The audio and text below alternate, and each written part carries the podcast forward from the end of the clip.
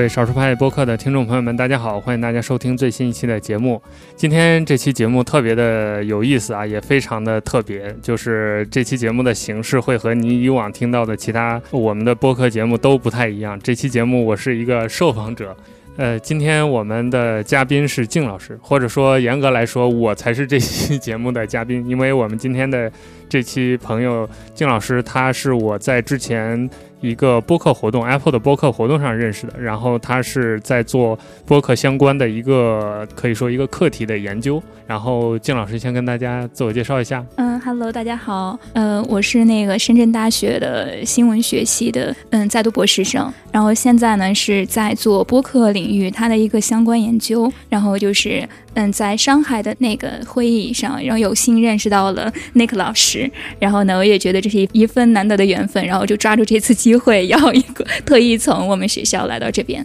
去找他聊天。对，所以今天我们就是要进行一场以播客的形式进行一场关于播客的访谈。金老师在做一个关于播客的研究吧，算是我需要回答金老师的一些关于播客的问题。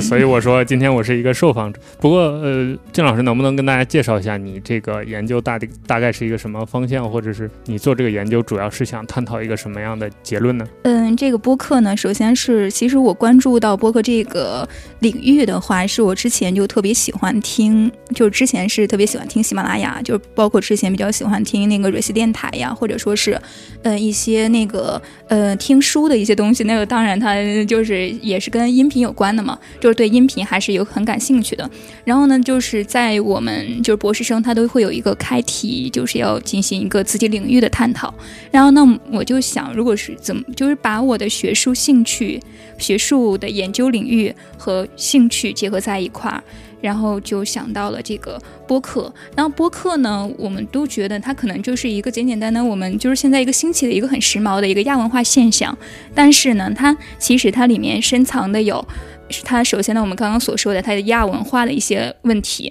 还有一些比如说它在这里面它包括一些女性文化主义嘛，然后还有一些它包括它现在的一个商业化的趋势，然后以及呃我们对它的一个数字文化下我们这个它的呃发展模式的一个探讨。那么这些呢，其实我觉得它是一个蛮有意义的一个选题。所以说，当时我就 就选择了他。所以，金老师跟我说了这个想法之后，我就在想，我们本身这个过程就是要录制的，所以我就觉得不如一鱼两吃，把它做成一期播客，也让大家听一听，就是整个这个访谈的过程。然后，金老师也说是可以公开的，所以我们就有这样一个 这样一个节目。那接下来时间就交给金老师了，你想怎么提问都可以。嗯，首先呢，先来了解一下这个 Nick 老师，你是什么时间开始做播客的？当时是出于一种什么样的目的，然后去选择播客的这样一种创作的内容形式？呃，我应该是大概一五一六年。大概是那个时间段吧，具体哪年我就不记得了。当时主要也是因为我不知道你有没有了解，就是有一档非常经典的科技节目叫《IT 公论》，是李如一老师做的。他这档节目以及他和 Real 老师，他们影响了那当时那个年代的一批这个播客主播吧。就你现在能看到的这些比较活跃的，比如说像我，还有像婉莹老师，还有其他的一些主播。啊，还有 Podcast China 上很多发言的主播，就是那一批主播都是受或多或少受了 IT 公论或者李如一老师的影响出来做的博客，所以我也是一样，就是我本身像我在少儿派工作，本身就是一个科技媒体嘛，就是因为我对科技感兴趣，然后当时有这么一个市面上为数不多的还很精品的播客，所以我就听了，听了之后就很受启发，就有了那种我行我上的冲动，就觉得别人聊天还挺有意思的。那我也可以，那我就做。那当时为什么会喜欢这种音频的形式呢？我觉得可能是因为这种媒介它比较自然，就是它又不像比如说你阅读图文或者是看影片那么重，就是你需要所有的感官都注意在这一件事儿上。听播客的时候，你。主要是动耳朵嘛，你甚至都可以不动脑，就是比如说我常见的一个听播客的场景就是做家务了，或者做运动这种情况下，可能我大部分注意力还是在手上的事情上，但是说我多少听着点儿就有点意思。然后播客还有一个特点就是它事实上并不是一个信息量那么大的媒介，我是这么觉得。就是如果你真的想像听课那样，所以很多人追求的听干货啊或者怎么样，一个是你可能得听浓度更大的，比如说有声书啊，或者真正的。那种课程，或者是你去看教学的影片了，甚至图文都比它信息量大，因为图文你可能五秒钟看的信息量，你要嘴说的一分钟才能说完。但是播客又能给你提供一些信息，就是它比你在那儿闲着，比如说我做家务的时候啥也不听，要更有意思一些。对，所以我觉得它这个中间态是很有意思的，也是吸引我的点。嗯，那我就很好奇，那这个您当时是学的是什么专业呢？就是您我是学英语的，对我。哇，那你这个跨度确实很大。对对对，但是我因为从小对播音主持这个方面比较了解，我高考的时候还考过播音主持，就是裸考的差不多，就是没有受过专业训练，但是因为我从小啊，我爸。就是有专门的，算是训练过我演讲啊这方面的，对，所以这是个意外吧。就是说我在表达上我是没有障碍的。就虽然本质上我认为，就是按流行的说法，我是社社恐了，社交恐惧，而且我是蛮有社交障碍的。就比如说我跟我很亲近的人发微信，对我来说都是一个很大的挑战。但是又因为我受过这些训练，所以我又懂得如何克服恐惧的这个能力，可以说，所以真的，比如说假设公司年会没有人能上台，我是可以扮演这个。上台讲一句、讲点话的这个角色的，是这么一个有点矛盾的状态吧？嗯嗯，那在您眼中，您怎么去定义播客呢？呃，我之前其实有做过一期节目讲这个事情，我觉得它就是广播了，就是互联网广播。就我觉得传统广播做的任何的选题、策划、形式、内容，播客都没有超出这个范畴。只是说播客，因为最早这个词就来源于。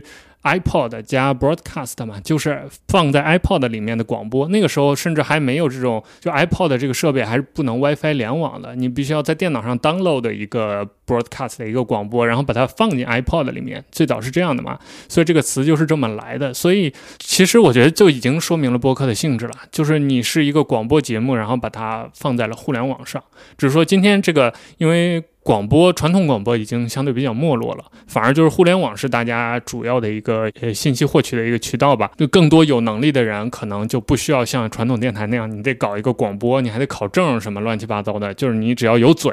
然后有录音机，你录，然后放在网上就可以给大家听，就 OK 了。所以，我 我说这个的意思是，所以市面上有很多关于播客是什么的讨论或者是定义，很多我都是不认同的。就是他们一定觉得什么对谈才是播客呀，或者要讲。讲人文类的主题内容都是播客呀？我觉得不是的。比如说，呃，播客领域有一个最经典的争议，或者说最经典的一个讨论吧，就是 iTunes 那个播客排行榜，郭德纲相声是常年排在第一位的。那郭德纲相声到底算不算播客？其实，在我看来，只要是一段声音放在互联网上就是了。那您，那如果说按照您的说法，说是那个广播它是播客，那您觉得广播和播客它们之间，它肯定是有一些差异化的一些特质在里面。那你觉得播客相对于广播来说，它肯定是一种媒介的进化？那你觉得它在哪个方面来说是相对于广广播？我们可能现在就觉得它已经。它可能是已经算是比较没落的一种媒介形式，但是播客它的兴起，它又比广播的这种媒介形式，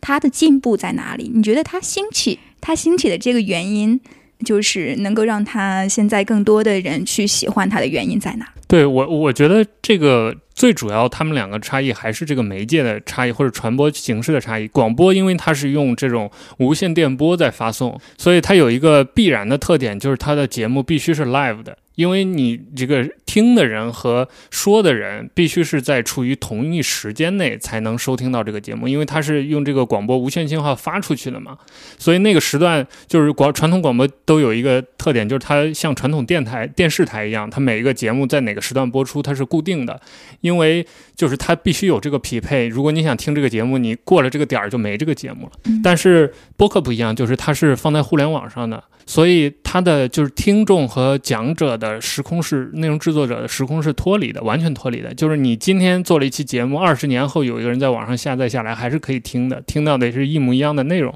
这就决定了，呃，播客它可以做很多，就是它后期的空间会更大，也更自由。比如说像有一些选题，像传统广播很多。就比如说像车载电台这种，就是因为它是要实时的，所以这种闲聊的节目特别多，就是要求那个主持人反应特别快，嘴皮子特别溜，然后想到什么马上这个电话进来或者一个车祸发生了，他马上就要能有一个 reaction，说这是怎么怎么回事儿，他要有一套话术。但是播客就不需要这个。你甚至比如说，像你是一个新闻学的一个研究者，你可能假设你的表达能力不是那么好，你依然是有机会做播客的，就是因为你有。很多的后期空间，你不需要说，我现在说这句话落地成成盒，就是说其他人马上就能听到，不会的。就是你说错，你可以说一百遍。然后包括你可能有一些理论，你不能实时的把它 freestyle 的讲出来，你可以写成逐字稿，你把它念出来。包括你可以配很多后期的那些配乐呀、声音呐，甚至你可以在形式上，就是内容的形式上做很多。比如说像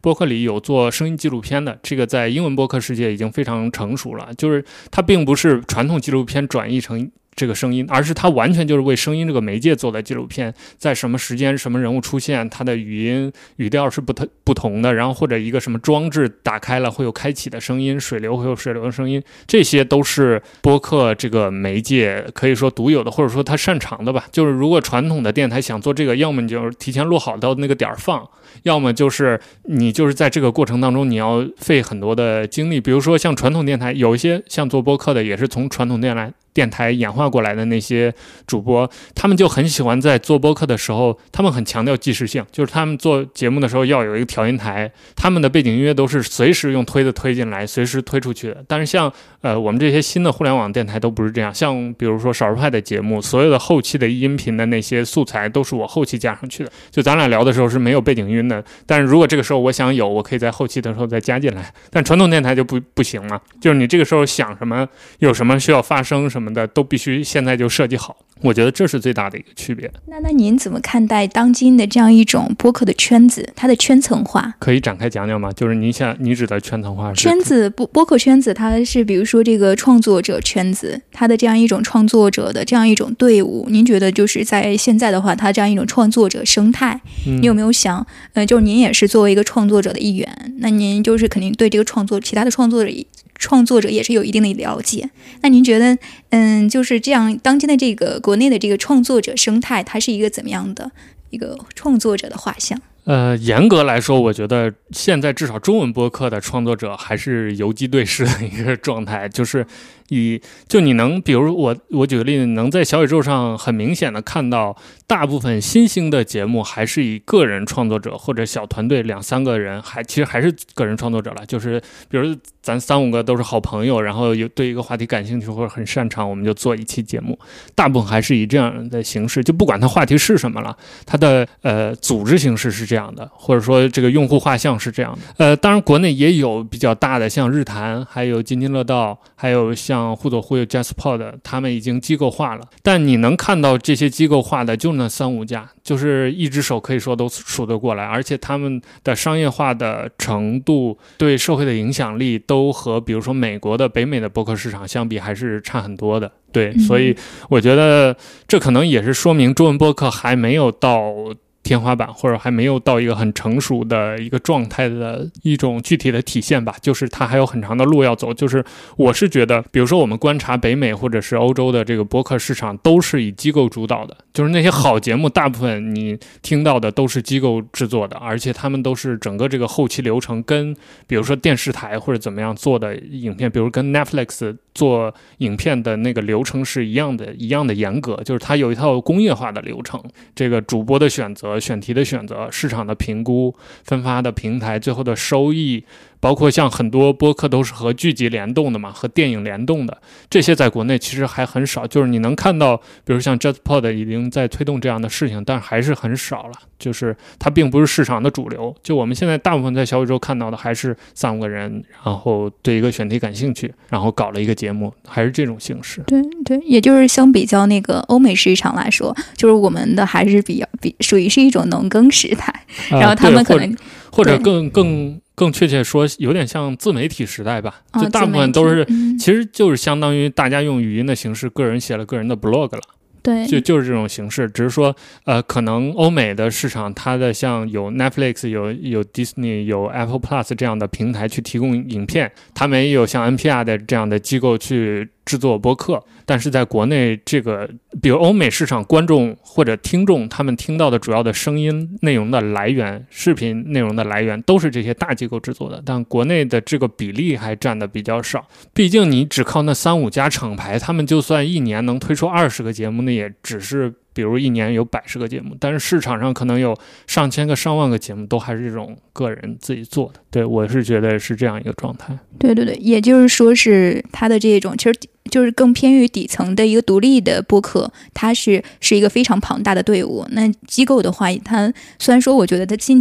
它是有一个机构化的趋势，但是还是不是很成熟的那。对对对，就是机构还是太少。那来说一下这个播客，您在做播客呃这段时间，给您带来了一些嗯什么？嗯，我最早做播客，当然。初衷和大部分个体这这些主播是一样的，就是个人兴趣的表达或者个人表达欲的一个延伸吧。比如某某些话题我感兴趣，因为我最早做的大概十几期跟我朋友做的节目都是聊一些游戏啊、聊电影啊，就是和现在小宇宙上那些新节目差不多的选题了。就是我们感兴趣，然后大家想聊就聊一下，是这样的。但是现在已经完全不一样，尤其比如说像做少数派的播客，就少数派虽然不是一个播客机构，但是作为也是一。家媒体吧，算是，所以我在少数派做播客，可能就相对规范一些、严谨一些，包括选题也会跟少数派的调性会更多的契合一点，就考虑自己的好恶就会稍微少一点。那您觉得在这个过程中，给您就是，嗯，您可能说是在工作的一个层面上哈，它给您带来的这样一个呃一个兴趣，或者说工作上的一个偏向，呃，那那您就是比如说在精神层面，比如说 有没有什么更高层次的一个影响？嗯，谈不上，我觉得谈不上高层次或者低层次吧，只是。说，呃，我觉得确实播客是一个跟我更契合的表达形式。就是如果可以没人管的话，我宁愿大部分内容是以播客的形式制作的。就是我想说的话，呃，我想听的话，或者是我想交流的方式。比如说，呃，事实上，我跟我一些朋友日常交流当中，也是在一个类似于录制播客或者制作播客的一个方式。就是我们探讨一些深入的话题的时候，也是以这样的形式进行对话。虽然我们可能没有录音了，但我们会以这种比如播客对谈的形式去交流。所以我觉得它是一个契合我。个人的一个表达方式吧。就如果说有什么令我快乐的地方，就是本身这个媒介会令我更放松一些，对，更自自在一些。嗯，那那您觉得您在自己的个人身份上，那您认同您是一个播客主播这样一个身份吗？你觉得这个他这种身份对您有没有实质性的影响？呃，会了，就是呃是这样，就是比如我参加一个活动，我可能不会，就是我自己不会主动说我是播客主播。嗯，但是他如果问你是不是播客主播，我肯定毫不犹豫的会回答，他说是。呃，这个原因是，我是觉得，呃，现在就是大家会把主播当成一个时髦的的身份来，就是尤其你去参加一些，比如说文艺青年比较多的或者知识分子比较多的活动，大家会觉得你在做播客是一件时髦的事情。至少我有观察到很多新主播是这么觉得的。就是做播客是一种时尚，也是被很多主播当成一个一个身份吧。在在标榜的，我是想尽量避免这样了。就是我觉得它对我来说是一个工作也好，是一个爱好也好，我不想卖弄它。但是如果你问我是不是，那我肯定是，我没什么好 好反驳，或者这个身份对我来说也没有什么不好的。我们可以来再来聊一下第二个模块的话，就是内容的生产方面哈，就是我们这个少数派，就是这个在做这个播客的这个话题的一个选择上，那肯定是根据我们的这样一个原有的一个科学科技的这种调性去选择哈。嗯，对。就是里面又会有很多科技类的话题，那当那在这些选题的一个考量中，然后您是有一个什么样的一个衡量，还有如何进行一个选题的把关？对，就像你说的，我们播客的大选题的方向都还是以少数派目前整个网站上呃大家常接触到的内容为主吧。就是我们，因为我们现在定位有两个大的方向，一个是数字生活，另外一个是呃一个是数码科技，一个是生活方式。对，生活方式可能就更远一。点了，就可能比如说家庭装修也是，个人健康也是，甚至心理健康也是，甚至包括一些像你提到的女性主义也是，对，这些都是了。这些可能就相对宽泛一些。然后数码科技就很好理解了，就是围绕这些科技数码的一些探讨。对，所以我们播客也基本上是这样交替的选题去选呃去进行的。然后只是说从今年开始。呃，我想通了一些事情，就是我觉得这个少数派的播客既然是我在主导。那我作为个人参与的成分应该多一点，这种参与指的是就是我的主观意志应该在这里面占的主导更多一点。就是如果我感兴趣的选题或者我想做的内容，我是应该通过这个方式来做一下的。就我不能呃把它看成这是一个我的公司或者我工作的一个节目，所以我就完全像以往那样冷冰冰的，就是说我只完成一个主播的工作，然后就尽量避免我的个人的一些个性啊什么掺在这个节目里。但我。发现其实大家是喜欢我的。这个个人化的状态，这里可以插一句，就是播客这个媒介有意思的一点，或者是说它最吸引人的一点，其实就是每一个主播个性化的那个部分。就是我们听很多节目，你之所以喜欢或者不喜欢，其实就是喜欢那个主播他的那个状态，他在声音里表达出来的，不管他的价值观啊，他的情绪啊，他说话的方式啊，他探讨的内容啊，就是你越个性化，才会越多人喜欢你，或者喜欢你的人才会发现而然后喜欢你。对，所以我今年在。少数派的节目里，可能就是这方面吧，就是表表达的更多了一点。嗯，那您就是在选题的过程中，他会不会，比如说一些媒体，他这个做广播的那种传统广播的哈，然后他们就可能会进行一个话题，比如说有一个那个话题的筛选会啊，就是比如说这个。呃，领导层 层级的一个筛选，那你会面临到这样一种问题吗？没有，我们首先少数派本身这个公司就比较扁平，就是它没有明显的上下级关系，都基本上是以工作职能划分的。比如说这个事儿是主要我负责，那我就理论上上算这个事儿的负责人，就是别人比如说打配合的，就在这个事儿上就视我为领导或者决策者。那同样的反过来，另外一个事儿又是他主导了，那我就视他为决策者，是这样的。那播客这个事儿也是。一样的，基本上就是大家商量着来，就是我们的选题一部分是可能我们同事，包括像我们老板就是老麦，他如果如果有聊到一些合适的嘉宾，或者有有聊到一些合适的选题，会跟我讲，然后我来负责负责录音啊、制作啊等等。另一方面就是我自己想的，就有一些选题。就是完全是我觉得可以做一下，然后我就去找这些嘉宾，说能不能来录一个节目。对，包括像今天这个，就是 就算是算是这这这样的一类。对，呃，那您就是在内容把关上哈，就是再再说一下，就是呃，比如说有一些话题是你有没有明确一些话题是不能说的？就你知道有有一些话题它是可以说的，但是有一些话题你就是明确它不能说。是的。呃，就是有两个方面嘛，有一些话题是那种大家都知道什么不能说的那些，对，就政策什么之类的不允许的。还有一些呢，是可能它真的和比如少数派的节目的这个选题方向离得太远了，所以呃，当然这方面我其实也在想了，就是我觉得。这个问题是个蛮好的问题，就是在我个人看来，我觉得播客这个形式应该百无禁忌，没有什么不能说的，就像脱口秀一样，就是你本来就是一个用语言来用说来表达内容的一个渠道、一个媒介，你就应该说嘛，就是你想说什么就说嘛。对，所以我个人我自己有一档播客了，就是什么都可以说的。呃，然后但是反而反反过来，就是到了工作那那这方面，我就会考虑的多一点。比如说，如果真的跟我我猜想我的听众真的不感兴趣的话，那我确实就不会做了。这个可能就不是那种什么政策或者法律方面的考虑，纯粹就是选题好恶的考虑。因为就是每一档节目都是有一个定位的问题嘛，就是也不能真的啥都在这里面聊，那这个节目就大家就不知道你在干嘛了嘛。嗯，那那您觉得，呃，您怎么觉呃，就是给少数派他做一个内？不是，是它一个整体的节目的一个定位呢？就是您认为它是一个独立的播客，还是一个机构播客，或者说是一个品牌播客？我觉得它介于独立播客和这种品牌播客之间的一个状态。就是，呃，虽然宏观上来说，它确实是少数派这个品牌延伸出来的一个播客节目，但事实上从操作层层面，它又和独立播客更接近，就是因为主要负责人就是我自己。就是大部分的，包括剪、包括采编、包括等等这些工作都是我来定，然后包括选题，我也有大部分的决策权。就是我想，我我我我想清楚能做的选题，基本上都是可以做的，没有人来说不的。对他也不像你说的，有一些传统电台可能有一个选题板，让大家商量这个能做，那个不能做，哪个能火，哪个不能火。我也不太考虑那些，就是我觉得可以做就做。对，所以它是一个介于之间的一个状态。嗯，您可以分享一下您的这个创作的这样一个过程，然后就是怎样保。让这个内容它的流畅性还有它的可听性，这是一个蛮大的问题。我我觉得就是呃，各位主播如果想清楚这个问题，他的节目一定都会很好听。所以啊、我自己也想过了，尤其是比如少数派这样一个作为我工作项目的一个节目，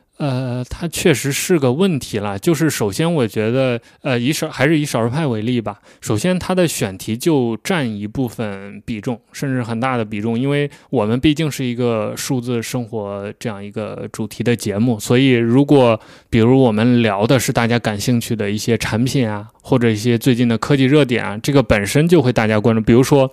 我们少数派有一个外号叫苹果派嘛，因为我早些，因为我们早些年做了很多的这个关于 Apple 的一些内容，所以事实上在播客上，这个这个苹果派的特点还是延续的，就是如果我们做苹果相关的内容，大家就会爱听，那这其实就是一个选题优势了。对，就是，而且是可以说无可替代的，因为少数派做苹果内容，在国内的这些科技媒体里还是很有影响力的，对，是标杆性的。所以我们自己如果做苹果的节目，这当然就是一种天然优势嘛。这其实是一方面，另外一方面，我觉得也确实需要节目准备的时候多做功课嘛。就是像我是我对自己是这么要求的了，我也不可能在每期节目都很了解我要采访嘉宾的那个他个人的一些情况或者他擅长的领域，所以我给自己有一个标准，就是在我开口问他问题之前，我至少要对这个行业的了解超过很多初级阶段的了解者，就是我至少让要让嘉宾知道，或者说我实际对这个行业的知识的积累，要让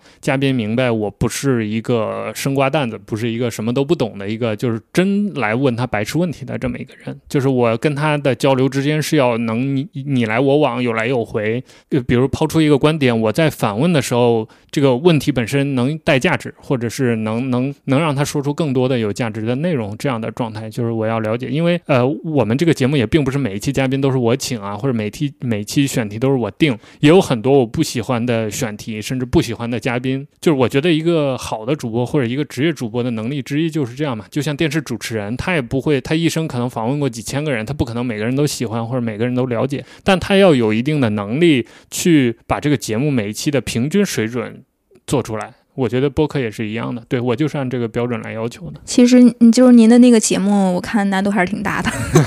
就是因为它是什么涉及到各行，就是科技领域，其实它是一个很纷繁复杂的一个领域。然后什么 AI 呀，什么，然后我看最新的是那个什么，嗯，特斯拉的它那个轻改装啊，然后这些我觉得都太涉及专业性了。我觉得，哎呀，你这这个主播肯定知识面特别广博。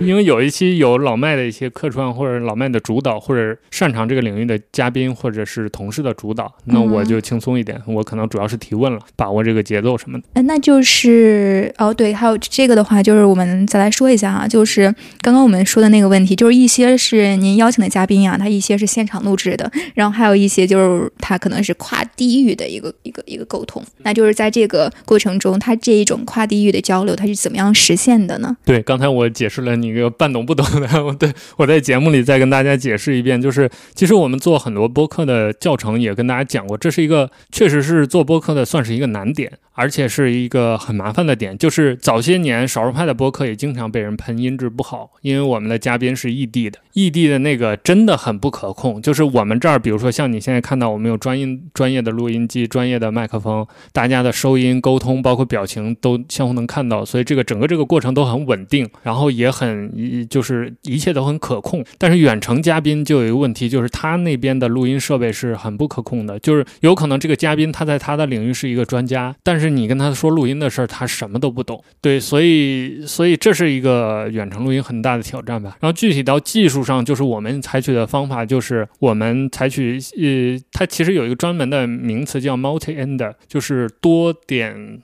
呃，或者说多人固单点本地录制，我不知道怎么翻译，反正大概就是这个意思啦。就是假设我们有四五个人要同时录远程的节目，那我们就各自在各自家里面自己的面前树立一个录音机或者一个麦克风、录音笔什么之类的东西，然后我们各自录制自己说话的声音。与此同时，我们开一个远程的沟通软件，比如说像微信之类的东西，呃，或者飞书，然后大家另用另外一套手机、电脑去带着耳。机打电话，这样你可以理解，就是大家就是在沟通这个环节，相当于在开远程会议嘛。大家听到的其实都是你这个麦克呃这个耳机传过来的声音，你戴 AirPods 嘛，一般都是 AirPods 的那个声音，但事实上你录的是另外一套，是你录音笔在录的那个声音。对，所以这个录音笔的声音很显然是本地的，它是干净的，而且是音质非常好的。而且它的优点就是像我刚才说的，你们中间随便插话，而且人多了之后网络延迟非常明显嘛，就是 A 说完一句话，B 要等半秒他才能回。然后如果你直接这样录，放在后期就很麻烦，就是大家听着很很奇怪。然后而且相互，比如说三五个人同时说话，然后声音会叠在一起，乱七八糟的。这个如果你是直接录是没办法剪的，因为你剪不了谁的，大家声音都是粘在一起的。但是如果各录各的。其实对于剪辑者来说是五条或者是三条干净的音轨，他想改谁的改谁的，他想删哪个部分删哪个部分，甚至比如说，事实上我们是三个人同时在说话的，但我后期把两个人的说话干掉，只留一个人是可以的，很轻松的。对，所以远就是现在比较成熟吧，整个播客行业共通的一个远程录音方案就是这个。对，但我也知道很多电台不讲究这个，就是他们甚至呃，就像我说的，远程直接用那个微信或者飞书里的声音也有的。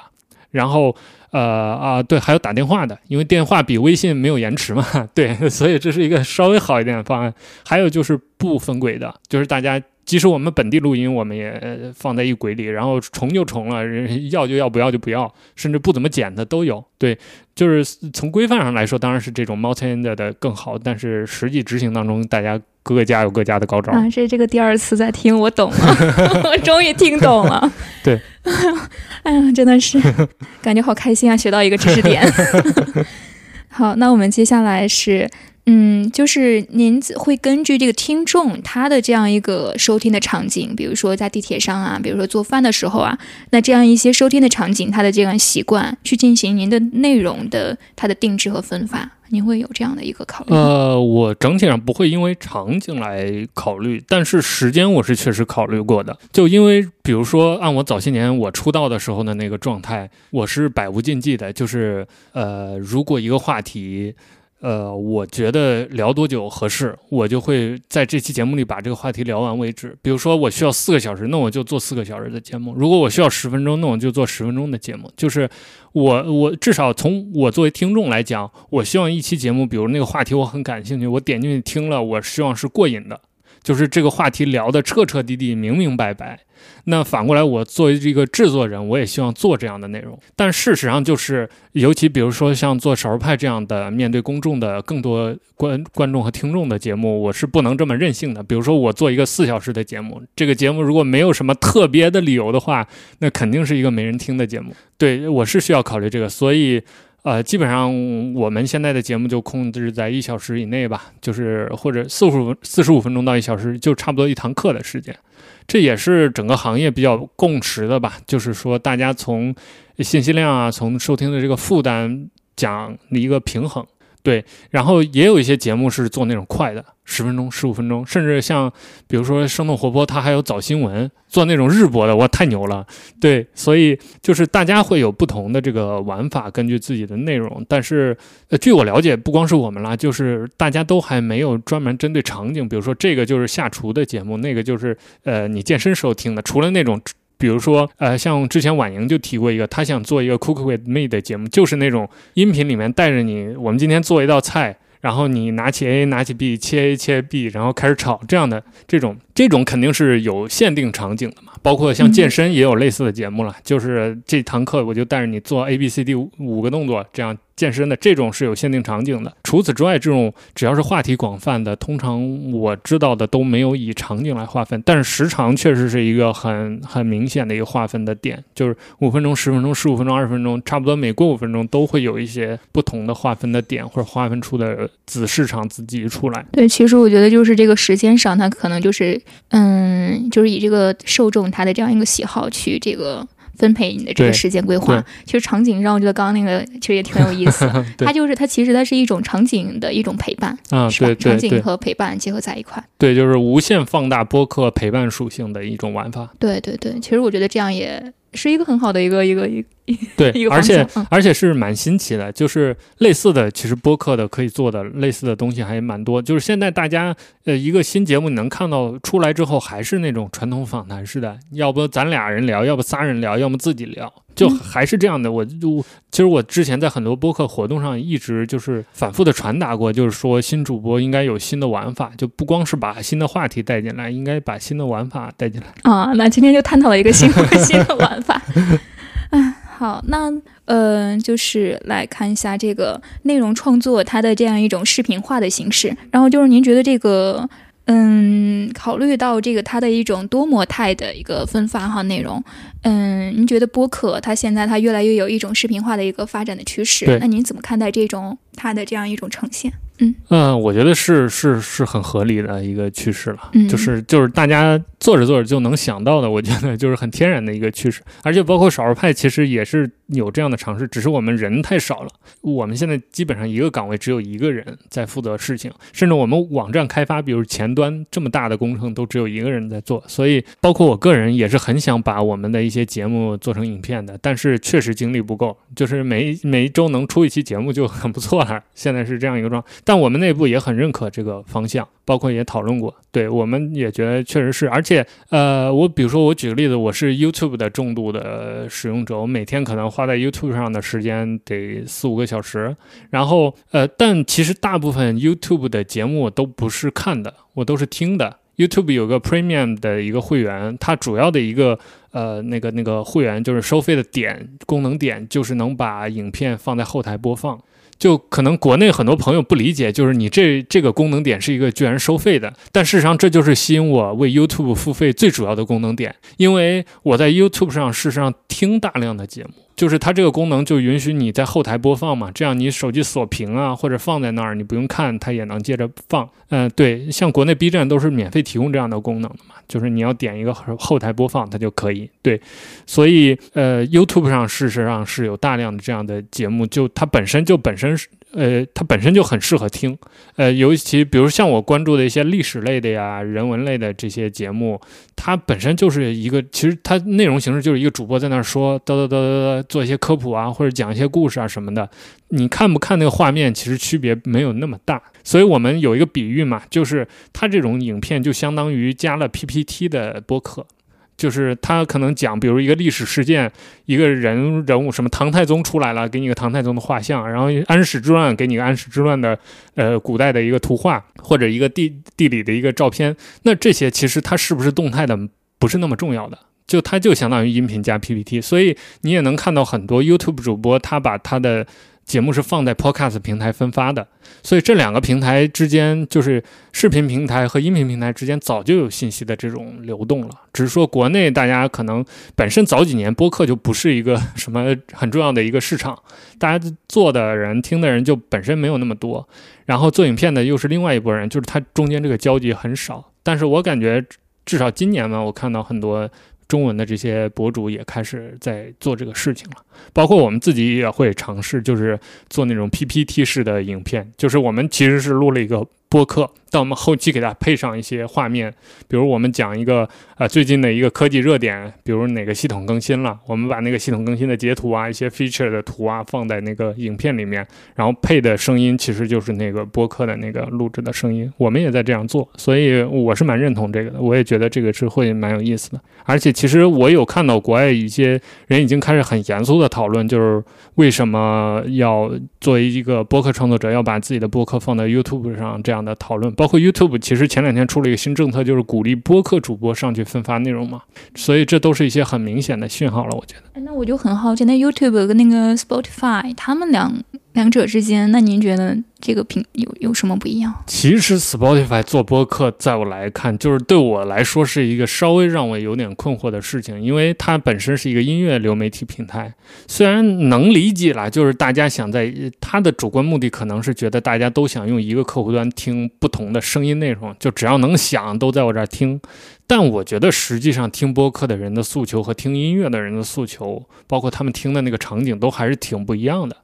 所以 Spotify 今年也遇到了一些播客市场上的困难嘛，包括它之前去年还有前两年疯狂的收购了一些播客的制作公司，然后赔钱赔的也挺惨的。所以我觉得 Spotify 做播客这件事儿就是没有大家看的那么看好，就我一直也没有那么看好他做播客，就是至少从我的层面，以我的知识，我没有理解他做这个事情能最终获得什么收益。就是他有一段时间增长很快，然后分。分割掉 Apple Podcast 的很大的市场份额，但是我感觉这两年大家还是在，就是还是 Apple Podcast 为播客的主阵地，尤其是在这些北美、欧洲这些播客市场。那然后 YouTube 我觉得就又不一样了，因为就像我刚才说的。YouTube 本身是一个内容创作平台，它的创作者还有它提供的内容，就是视频和音频之间是有很强的联系的。所以，一个主播就是一个 YouTube 主播，YouTube 他在播客主播和影片主播这个角色之间转换成本很低的。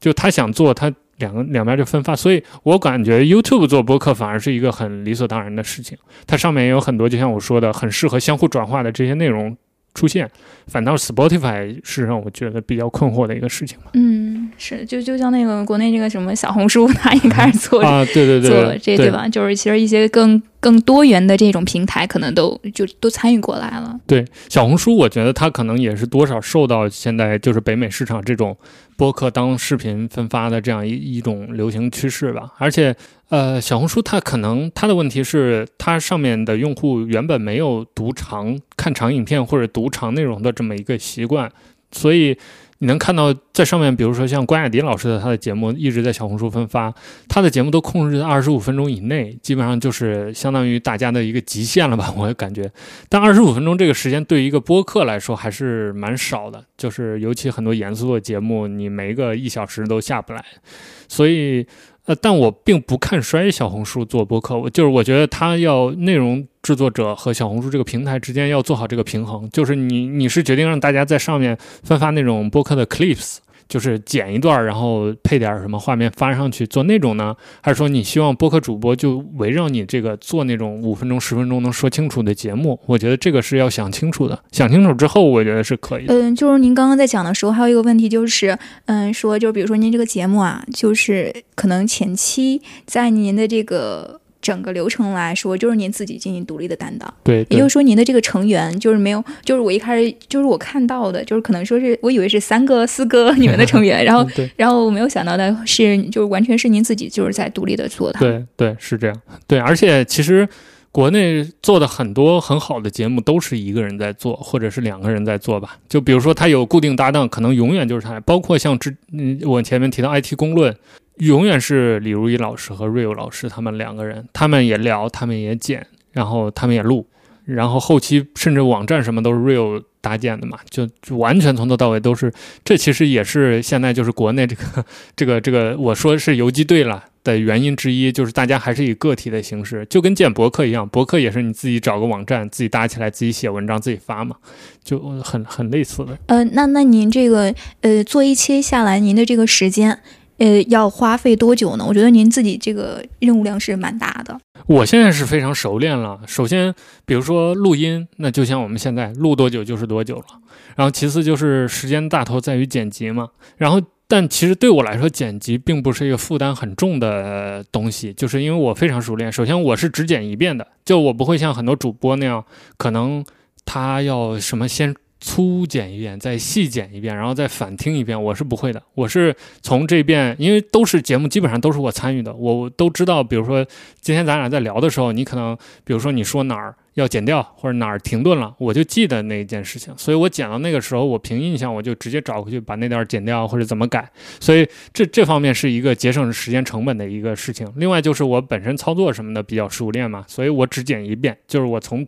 头开始听，听到一个不对的地方，我就当场把它剪掉，然后可能在那个段落，比如那三五秒内回听一下，但是我不会再从头再听一遍了。就是我下次再听，可能已经上传到平台去了，就我听听效果好不好了。对，所以我这样剪一遍，剪完了之后，可能比较对我来说比较麻烦，就是后期，因为我们有不同的平台分发，我要写那些文案呐，然后做时间戳，然后呃节目的封面也是我做，所以我还得做图，然后，然后我还得上传到播客平台，然后不同的平台还要传啊、审核、乱七八糟这些，我反而是觉得比较麻烦的。就是如果只是让我录，我能天天在这儿录，或者是让我剪，我能天天剪。哦，那那您就是呃，估计一下，大约是一个周期，嗯，要花费就是做一档节目。呃，不是一档一期节目，大约有多久？如果说纯时间的话，那我觉得一个工作日是可以做完所有的这些事情的。就比如说，假设我们今天这期节目，假设你明天想听到，我们现在录完，我一会儿去剪，你明天上午就能听到，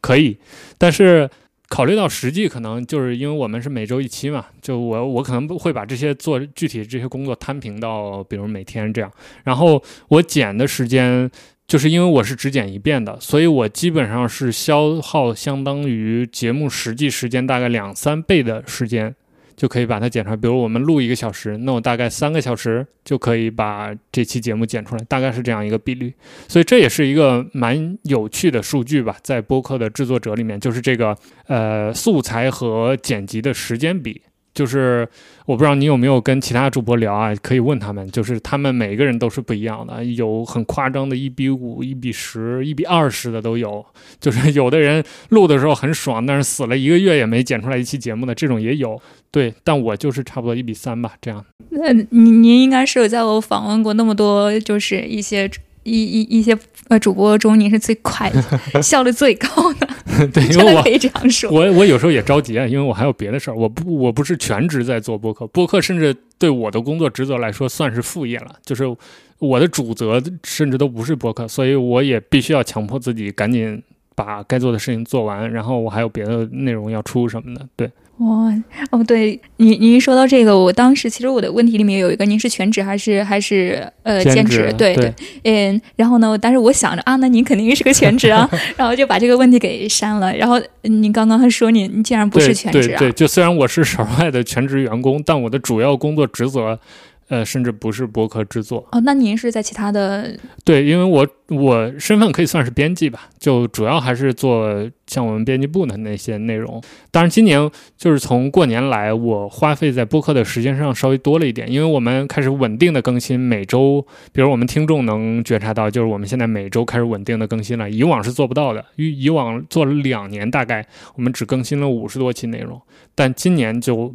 到现在可能二二三十期都得有了吧，所以就是呃把更新频率提上来，所以工这个这个播客这件事儿在我工作的比重当中是上升了的。然后而且我今年已经放弃写图文了，这对我来说又是一个解脱，就是我把一切我能做成播客的东西，我都尽量的做成播客。对，是这样。那您觉得您的这个内容目前来说算是出圈吗？呃，我觉得不算，至少我看来是不算了。就虽然它有很。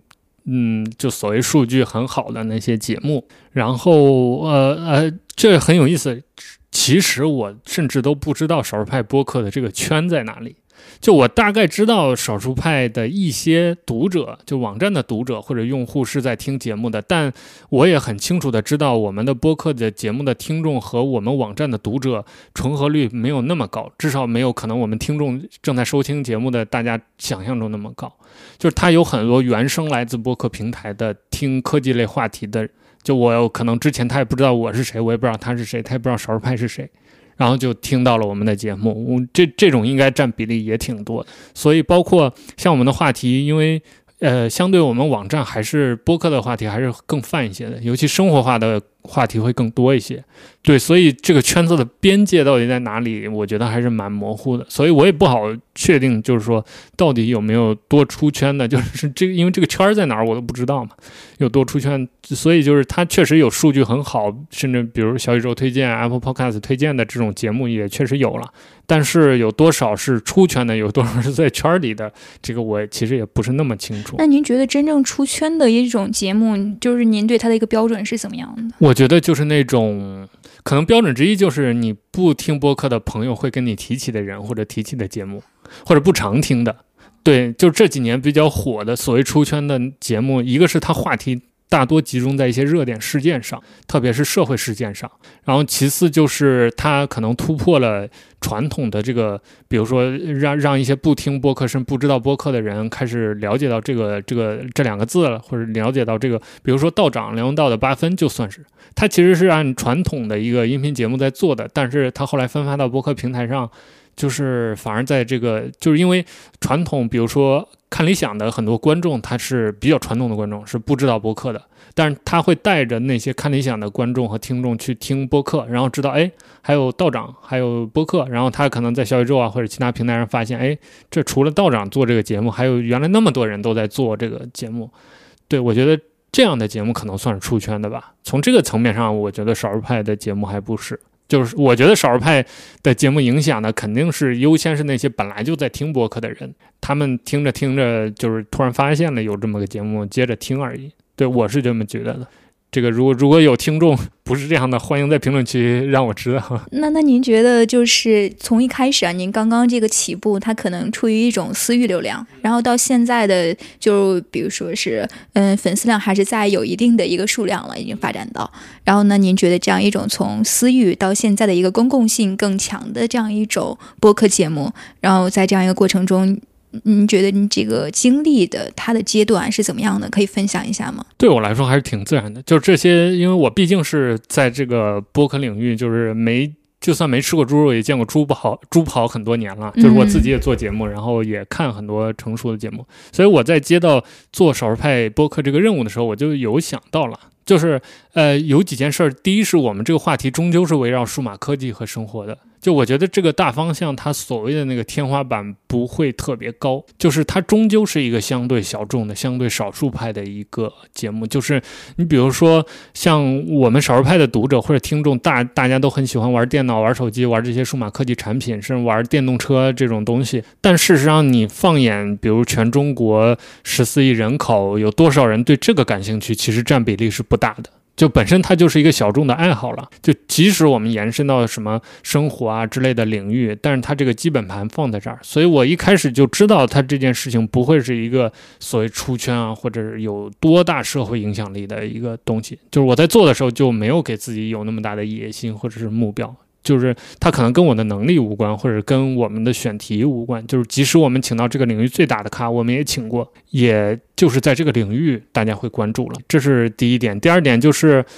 嗯，还是就是因为我们是一个以以这样一个选题为为基本盘来做的节目，它增长也不会有那些比如探讨时事或者什么的节目快。就你能看到小宇宙上很多新节目，可能呃他们比我们起步还晚，但是这几年成长的非常迅速。就是粉丝早就过了十万加了，但是我们一直就是这几万人来来回回就就一直慢慢的，可能每个月有那么几百一千的增长。然后我我对这个事情也没有那么着急了，就是我也不是很看重这个订阅的数字。反正从我的角度来讲，就是我因为一开始对这些就有一个基本的判断，就是我看得很远，所以我心态比较平和吧。然后包括虽然我是在给少数派这个品牌做的节目，但是像老麦。还有少数派也对这个节目没有更高的这种数字数据上的要求，不要求它像什么别的平台，像有一些网站或者有一些媒体要求你这个什么头条要有多少万人，微信公众号要有多少万人，我们对这个没有任何的要求。对，所以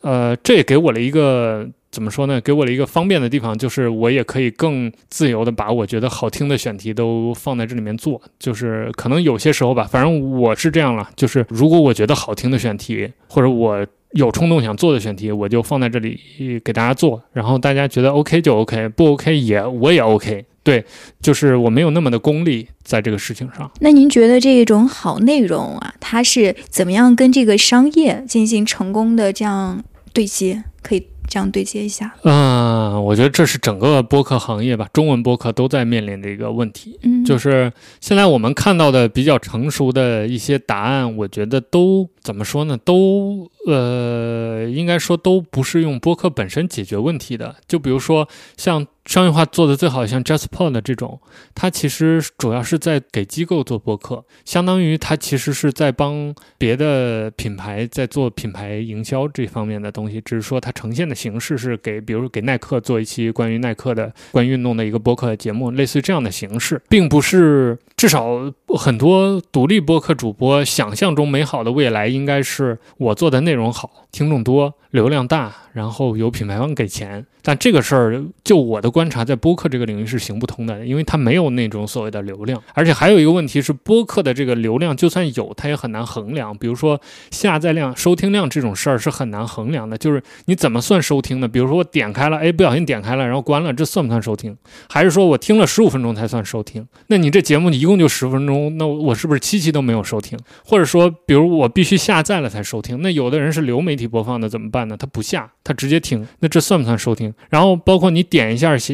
这个播放或者点一下下载算算收听，那有的人他可能重复了，因为他要听好几次或者分段听。然后包括他可能他同一个播客他有好几个设备，他自动缓存到他们他 iPad、i 手机什么电视都缓存一遍，这算几个收听？所以所以这个事情就是对于播客来说是一个很难，它不像比如图文的还有影片的那个点击量，你点一下就算一下。对它这个就很难很难计算，这是播客行业一直商业化面临的很很难的一个事情吧，就是它这个计量的问题。就品牌方，而且现在国内的品牌方，它因为整体上因为不太了解播客，它还是会按照传统的那套看，比如说微采买微信公众号那种逻辑去看播客，就是他跟一个播客主播也会聊，你有多少粉丝啊，然后你们播放率什么这些多少，但是主播拿不出这种数据的。就早些年 Apple Podcast 后台你看不到订阅量的，而且。我也有比较过，每一家的这个订阅量都是不准的。就是比如说，我有观察到，我在小宇宙假设一期节目有五千个播放，在我的播客后台可能只能看到两千个总播放，那这就很奇怪。小宇宙都放了五千次了，你这后台总量，我还有可能 Apple Podcast 的那边还有可能大几万的播放呢，就没有统计到。所以这个是又一个问题，就是因为播客这个分发它很特别，它是至少我们说传统的播客吧。独立播客或者泛用型播客是用 RSS 这种形式分发的，就是相当于我自己传到一个服务器上，再把它提交给苹果，让苹果知道我做了一期播客，然后其他的网站再来。苹果这儿索引说看谁的播客上新了，我来抓你的这个原数据，然后我再去分发。这中间本身这个这个就过了好几道手，而且从我的这个服务器分发出去和到苹果那边看到，再到各个播客客户端看到，就是每一关的这个数据统计的口径都不一样，有的按时间算，有的按点击算，有的按下载量算，就导致这个数据很不一样。这个是。别的平台没有，比如说你在 B 站，你在微信公众号，你有多少次点击，反正大家都以 B 站或者微信公众号下面写那个数为准嘛，就微信统计就可以，或者是 B 站统计就可以了。就你你，因为你实际上是相当于把你内容放在他。那个平台分发的，所以甲方看到的时候，他也觉得那这很直直观呀，就是我看到多少就是多少嘛。对，所以这也是博客商业化当中的一个问题，就是走流量这条路的话，本身这个流量就有点像虚无的，就是你这个要跨的门槛太多了，而且这个播客的听众毕竟没有那么大的流量，所以可能现在成功的除了像 JustPod 这种做机构化的，还有一种就是带货的或者。卖品牌衍生的，就是因为虽然具体到流量可能我这个数字不准，或者是不存在，但事实上我大台的影响力是客观存在的。就它可能是漂浮在空气中的，但这个影响力一定存在。就比如说你说到什么忽左忽右啊、津津乐道啊、呃日坛公园这些节目，大家都知道大内密谈，对，所以他们的名字就是品牌号召力嘛。那他们比如说大内出了一款咖啡，那你喜欢大内，你肯定就愿意去买；或者大内出了个 T 恤，做了个活动什么的，你你感兴趣，你就愿意参与。这可能是另外一条路。所以很多的播客主播也在带货嘛。而且据说啊，据说这个播客。带货的转化率会更高，因为大家忠诚度更高，粘性更高。就是像我前面说的，他对这个主播会非常认可，对个人非常认可，所以这个人推荐的东西，大家可能更感兴趣，更愿意去买。然后我身边我也问过一些主播，也确实是这样，就是有一些恰好合适这个节目的产品，比如说被他带了货，那确实，比如一期节目都能卖出几十上百，就甚至很贵的一些产品都能卖几百，甚至上千。就是销售额很好，可能会超过，比如一个小红用同样的钱买一个小红书博主啊，或者怎么样的。但是，嗯，怎么说呢？就是这，我觉得也不是一个那么稳定的一个商业形式吧。就是因为你带货这个事情，那你这次带的好了，你卖的可能一个几百块钱的东西，你都卖了几百份，卖的相当不错。你可能下回几十块钱的东西都卖不出去，这种在博客圈也有，也挺常见的。所以而且。这个带货这个事情也存在一个数据不可控的问题，就是你要红口白牙说，你不能把那个链接的 URL 给大家报一遍，https 点什么淘宝点 com，你不能这样，所以你还得在 show note 里面把那个链接留下，让大家去点。但是很多人是在听你这个节目呢，他到手机上点，这就是另外一种行为了，所以这两个之间也是有冲突的。所以总体上来说，我觉得就是这些种种原因吧。中文播客都还没有找到一个很好的一个商业化的一个路径。然后我们少数派的节目呢也是一样的，就是我们早些年也尝试过接一些推广什么的，然后效果也不好，然后我也不喜欢，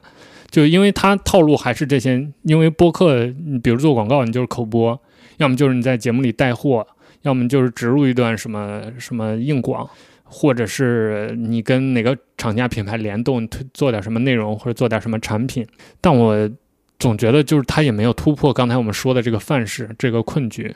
然后加上嗯，像我说的，我们在这个经济收益上也没有什么压力，我我们也不指望说先做到什么小宇宙十万订阅，然后拿这个流量去收割去赚钱，我也没有这个动力，我也没这个能力，所以就我们的播客的商业化一直是比较平缓的。但我觉得少儿派的节目有一个呃和其他家不太一样的地方，就是因为我们是。少数派旗下的一个节目，我们本身是一个媒体嘛，所以播客的商业化的价值往往是以一个媒体的品牌形象的那种形式出现。比如说，我们和他们有一个品牌有其他方面的商业合作，那我们可以顺道把他的品牌创始人或者负责人请过来做一期节目，让他们把他们品牌里面一些故事啊，或者一些内部的一些事情啊，呃，包括比如一个产品的话，产品制作过程当中一些内幕啊，分享一下。这个内容的资源是独家的，然后品牌方也并不是出于这期播客来花这个钱的。然后他们的来聊的话，他们也能按照不那么商业化的方式聊，就是因为他可能对接我们的花钱的那个人是市场部的人。但事实上，来做节目的是一个，比如技术部的人。那技术部的人，他对于市场完全不了解，我们也不用跟他扯那么多，我们就问他市场技术相关，呃，问他技术一些相关的问题就可以了，他知无不言就可以。所以这样节目效果也比较好，对于听众来说没有什么负担，他也没听到广告，他也没听到任何的宣传，还听了一期不错的、有价值的节目。我们做的人也很轻松，我们就按正常的播客做。就我觉得这是少数派的一个优势吧，就他不一定真的要把这个节目本身卖出去，他只要需要呃甲方。方品牌方认可少数派，然后愿意以这个形式露出一下就可以了。这就是增加这个品牌它的曝光度的一种方式嘛，就是一种新的途径的尝试。那您觉得就是在这个少数派它这个创作的内容创作的过程中，呃，面对了一些怎样的一个内容的生产的瓶颈？会有这样的一些时刻吗？或者现在正在面临？有啊，有有，就是呃，一个是就是其实还是两方面吧，一个是选题了。另外一个就是嘉宾选题，这个很好理解，就是你总做播客嘛，做这么多期上百期内容，总会有不知道做什么的时候。但现其实我在我做播客的这个经历当中，我至少很幸运，就是我现在整体上来说，我的选题都是源源不断的，我没有什么真的枯竭到我一个月想不起来做什么。就没有没有没有这种时刻，但是如果从比如广泛意义大家整个播客行业来说，那我觉得这个还是的，因为你能看到大量的新节目做了三期就不做了，因为就是冲动的时候最想聊的就是那些话题，聊完了他不知道聊啥，他没有长有长久的一个规划嘛，这种是挺常见。然后嘉宾的话，其实我觉得可能更麻烦一点，或者更不可控一点，因为这个档期啊，包括像有的人是远程啊，呃，你还得跟他讲一些怎么录音之类的这些技术问题啊，然后。而且还有，我遇到可能更麻烦的就是那种他嘉宾他的这个，比如专业知识他很强，但表达能力不那么强，甚至很差。所以我后期剪辑的时候，我需要一个字一个字的几乎给给他剪，就是因为我剪辑本身就是这样的，我是尽量不留气口的，比如说中间嗯啊这些我全部都剪掉，然后会让一个。听原本语速很慢的人，让听众听上去他是一个很 smart、很语速很快，然后说话反应很快的那么一个人。我因为我作为听众，我是希望听到这样的表达的，所以我也我作为制作者也想给听众听到这样的声音。所以大家听到我们的节目每一期。嘉宾表达都是很流畅，但事实上我可以明确跟大家说，不是这样的。很多人说话真的是很累，就是当面交流的过程当中都很累的，需要后期修。这个我觉得还是挺耗时间的。那就是我还很好奇，就是如果说这个嘉宾他有没有说是明确规定啊，就是今天的这个内容啊，我对你的这个剪辑，我会比如说啊，比如说呃，有一些涉及到一些秘密性的话题，他会说会会这这个我完全不介意，就是。呃，两方面吧，一个是像刚才咱俩我也会说，就是如果你觉得哪儿不合适，你就当面就是提出来，或者之后提出来都没有问题，因为很多人他会觉得这是一种。直播的那种 live 的形式，就很多人你不跟他讲，他是没有意识的，就他不知道你后期是可以把颠三倒四，把最后一句话放到节目一开头说的，所以你要跟他让他知道。其次就是因为有的人他，比如尤其尤其像我们科技行业，请一个产品经理过来，他说着说着说秃噜了，把下一代没发的产品说了，这这种事情也是有的。那怎么办呢？我我们会为了保证流畅性，让他先说下去。然后我记下来，后面你不能说的我会发给他，然后你哪你需要剪哪，你跟我说，我就给你剪掉就行了。对，这样的话是会比他中间停顿下来效果好。他如果总是说两句话就想啊，这个我能不能说，那就流畅性就会大打折扣嘛。所以你就按照假设没有录音，你就说跟我们在秘密的交流，然后你最后你需要哪儿删掉，我就帮你删，这个完全没有问题。呃，那我们可以再聊一下平台的问题哈。呃，这个呃，就是您平这个平时的话，这个少数派它的播客哈，这个节目会向哪些平台进行一个分发？嗯，首先肯定是 Apple Podcast 的，这是这个核心阵地。呃，然后呃小宇宙，但小宇宙其实不算是分发了，因为小宇宙它是抓的 Apple Podcast 的数据啊，只是说小宇宙。比较知名，然后跟我们关系也比较好，所以我们会刻意的提到它。然后另外就是喜马拉雅，我们其实是有分发的，而且最近不知道为什么有些节目在喜马拉雅上播放量还挺好的，就是会远远超过它原本的播放。就我们早些年在喜马拉雅上可能就几百、一千这样的收听，但最近不知道为什么会有什么五千、八千这样的收听量，就不知道喜马拉雅是最近在有扶持，还是说。呃，喜马拉雅的听众发现我们节目有意思了，就我我我我我后台也看不出来，然后我我其实也不是那么关心，就是大家 为什么，对，所以这是一个。然后网易云音乐，因为我说到这几家，就是他们都很特别，像 Apple 不算啊，就是网易云音乐、喜马拉雅都需要你单独把你的节目再传一份传到他们平台上，他们用户听到的节目也只能听到这些在他们。平台传过节目的这些节目，对，就是它不是泛用的嘛，就是不像苹果是你丢个 RSS 过去，然后全世界都知道了，它不是这样的。对，然后事实上我们的 QQ 音乐也是有的，但我连 QQ 音乐现在都不用了，所以我也完全不知道那边的情况。主要的几个平台就是这样嘛。嗯，那您就是觉得这些平台它的一个差异化的一个问题是，就觉得他们的差异化在哪里？呃，差异肯定还是蛮明显的。就首先，播客行业经常说泛用型嘛。就这也是李如一老师创造的词汇。所谓的泛用型，就是它是一个不受限制，你可以用任何客户端收听的播客节目。那所谓的泛用型播客，那其实就是放在用 RSS 这种传统的方式分发，然后放在 Apple Podcast 上索引的。就苹果那个平台，它 Apple Podcast 并不存任何的播客的内容。这个可能很多听众不太理解，就是它你并不是把你播客点 MP3 放到上传到 Apple Podcast 上，你是传到你自己的一个网站或者。服务器上，然后你把你网站服务器上你你的这个链接的地址发给 Apple，然后 Apple 就知道哦，你在这儿放了一期播客，所以下回谁来听就让他到这儿去下载那个播客。然后为什么我们说 RSS 是播客分发的一个主要渠道？这个 RSS 的功能其实就是这个索引的功能，就是它里面有固定的格式，写好了你每一期的 MP3 文件放在真实地址放在哪儿，然后你把这个 RSS 给苹果，苹果就知道了，然后所以它每一次就能让全世界各种播客客户端去。对应的正确的地方去下载你的博客节目，所以 RSS 它当然是有优势的，它不受任何的监管审查，然后传播非常自由。你丢给对方一个链接，就相当于你自己建了个博客，你丢一个链接，对方就能听到你的节目。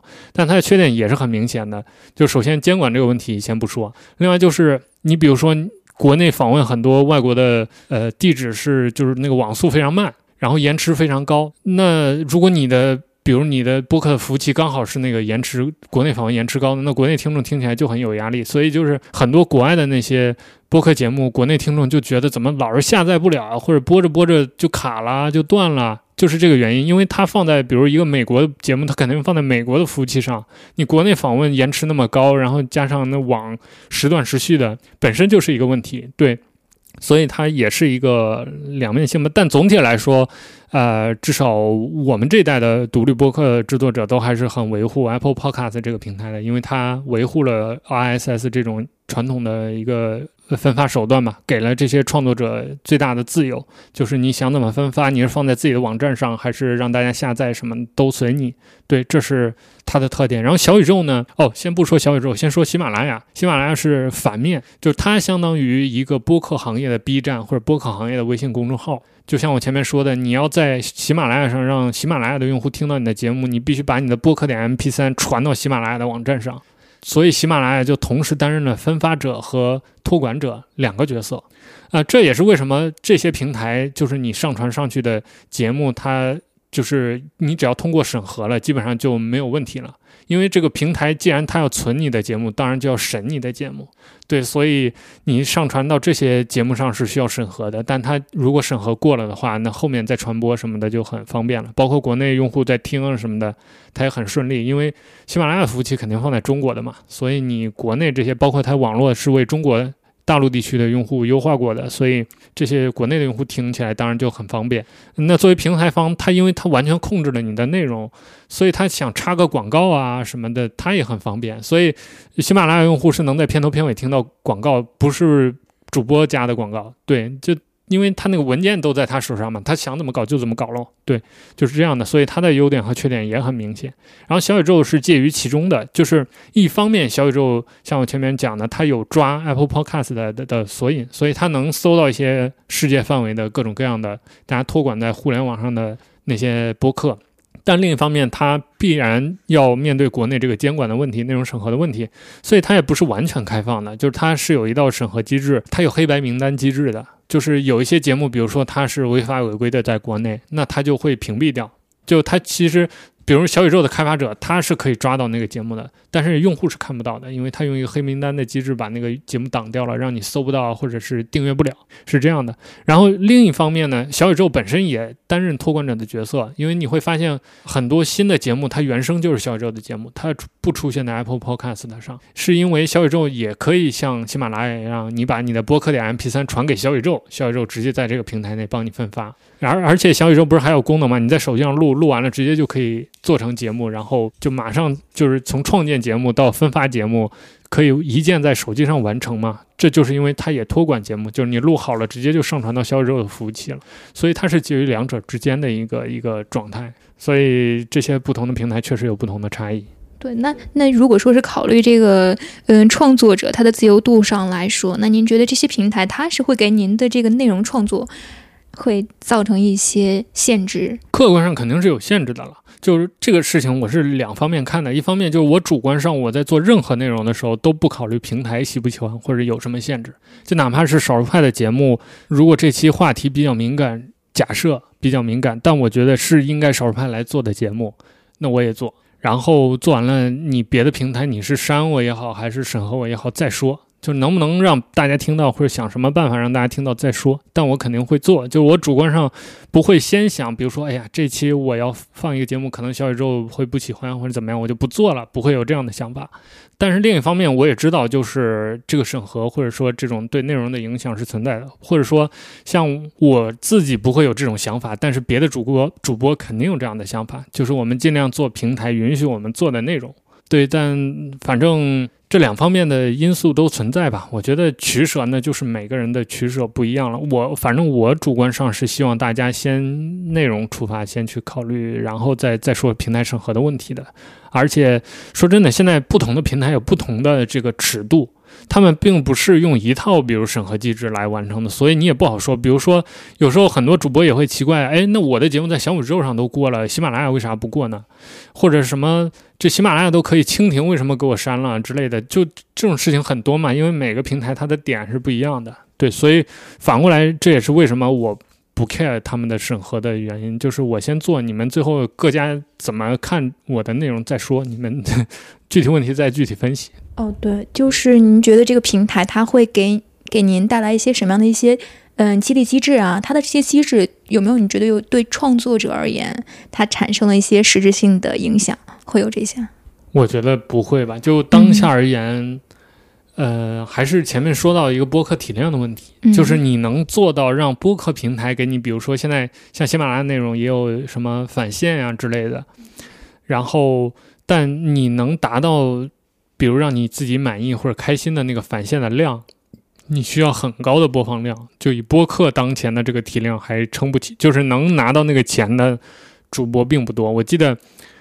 哪个节目呀有跟我讲，就是说他在那上面放了三年还是几年，挣了六块多，在喜马拉雅上。对，所以这就是一个就肯定不是一个正反馈了。然后我觉得现在可能更接近于这个的，就是小宇宙它上线了那个付费的一个机制，就是你可以花钱买断一期或者一 一整季的一个节目。那其实就相当于付费播客嘛，这个在西方市场也很成熟了。但我觉得，就是如果比如一个有号召力的主播，他去花心思做一套呃好听的节目，然后在小宇宙上以这种付费播客的形式发出去，获得的收益是肯定远远大过他靠自然流量，比如靠平台返现那样的收益的。对，所以我觉得可能这个还稍微健康一点吧。但是。想单靠流量获得这种平台的激励和返现，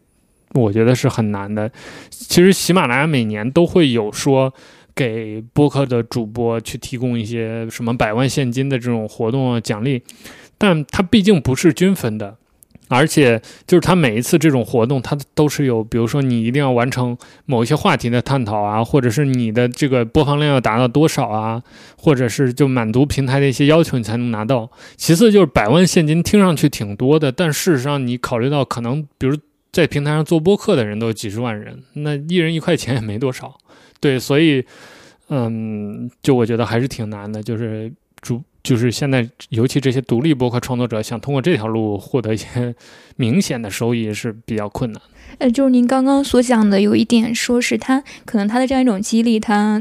不是一种均等化的。那你觉得他这种不平等，不是均等体现在哪里呢？嗯，就像我说的，比如说你如果想要获得这种激励，首先你在节目的题材和内容上就要受到平台的影响，其次就是它可能甚至会呃呃那个它本身在资源分配的时候就可能是不均等的。比如说今年 JustPod 上呃那个 Podfast China 上，喜马拉雅也宣布它新的一个激励计划，它就明显。它的倾向是倾向那些，比如你本身是线下门店或者一些线下品牌转到线上来做播客，我会给你更多的激励。就是它在一开始设定规则的时候，就是有这种倾向性的。那假设我是一个在你平台上做了三年五年节目，但是一直不温不火的这么一个主播，等于说在这波活动里，我获得的收益就不大嘛，就是跟我没什么关系。这就是天然的一种一种屏障，一种区隔了。另外还有，比如说像喜马拉雅上，你现在还发播客还要带话题的嘛？就有点像微博带那个 hashtag 那个东西，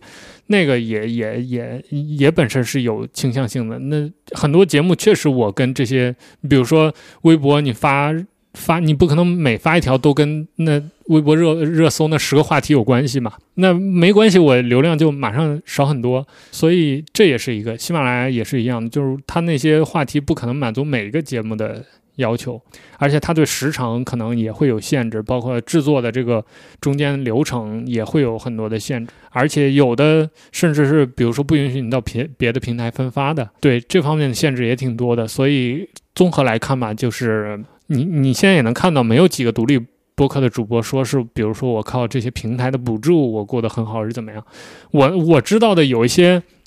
在这些平台，比如在荔枝上活得很好的主播，是靠也是靠平台的那种付费机制，就像荔枝，它也有那种单期付费或者甚至加入节目会员这样的商业模式。那它这个节目本身做的影响力很大，比如说它有几万甚至几十万的订阅者，那可能当中百分之一的人就是本身愿意每月花五块钱十块钱支持一下这个节目的。那你订阅一下这个节目，然后收听一些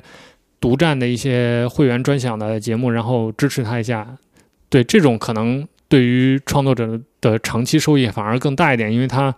比如说他有几十万的粉丝，然后他每月百分之一的这个人给他五块钱，那可能每个月他也有大几万的收入了，那其实就比上班强了嘛，这才是一种真正的正向激励。那您觉，那您觉得这个创作者和平台之间，他们是一种怎么样的一种关系？这是个很麻烦的话题吧？呃，但我觉得综合来讲，应该说还是可以说是共生的关系吧。尤其是在播客这个行业，就是不管是制作者也好，还是平台也好，都没有谁大到比谁。呃，话语权强很多的程度，就或者说整个这个音频市场在国内中文这个市场里面，都还是一个小众的市场。就即算是比如你把电子书、呃这个有声书啊什么那些音频的都算上，因为喜马拉雅，比如说它的收益主业就是有声书嘛，就是它播客其实在收益上来说没多少。包括它的大部分喜马拉雅用户也是上去听评书、听有声书的。你就算把这些算上，你和其他的媒体比，其实这个整个的市场体量都是小很多的。所以我觉得还没有到。到呃，谁比谁大，或者谁在这个当中更强势的一个状态，创作者也是一样的。就是比如播客主播，你除了这几个平台，你没得分发呀。你要想让更多的人听到，你必须什么喜马拉雅、荔枝、蜻蜓传一遍，Apple Podcast 的小宇宙必须来一遍啊。然后你要不要你不这不这样的话，你没有更多的选择呀。然后所以我觉得，就大家都处于一个相对较小的一个体量的市场里面，所以大家其实。就虽然事实上可能，比如你很容易想象，呃，平台和这个创作者之间是有矛盾的。就这这个这个创作者主播不喜欢平台的审核，然后平台也不喜欢主播天天说那些这个会让自己封号的那些话，然后平台也着急这些主播带不来流量，主播也着急平台不给返现什么的。但我觉得总体上来说，大家还都处于一个就是都是萌芽或者发展中的这么一个状态吧，就还。到不了，比如说创作者特别强势或者平台特别强势，谁不向另一方低头，这事儿就干不了了的那种状态。也就是说，两者之间他们的矛盾是肯定会存在的，因为它是一个就是跟 Lim 和那个什么，就是它之间就是相互作用的嘛。然后呢，但是它其实它整体来说，它还是一个相互成就的一个一个过程。对它良性的发展，就是需要平台和受众之间的一种呃。内容还有它的这样一种平台的这样一种给它一个呃能够给更多的创作者一个可以见面可以见可见还有一个可以说话的这样一种机会，对，就可以说是平台是给了这样一种机会在的。那那您觉得就是嗯怎么看待这种？我们说这个普，我们这个作为一个创作者的需求，或者说作为人的一种底层需求啊，和这个平台之间它的需求之间的交集，就是说我们作为创作者而言，怎么样可以不被平台所裹挟？那最不裹挟的方法就是像我说的，你做内容的时候不要先考虑平台喽，就。嗯，其实关于这个问题，播客行业也有很多比比较成熟的思考。比如说，大家为什么很多独立播客坚持用 RSS 分发？主要目的就是这个，就是包括我在做一些比如播客节目的时候也说过这个，就是 RSS 是广大播客主播的最后一条退路。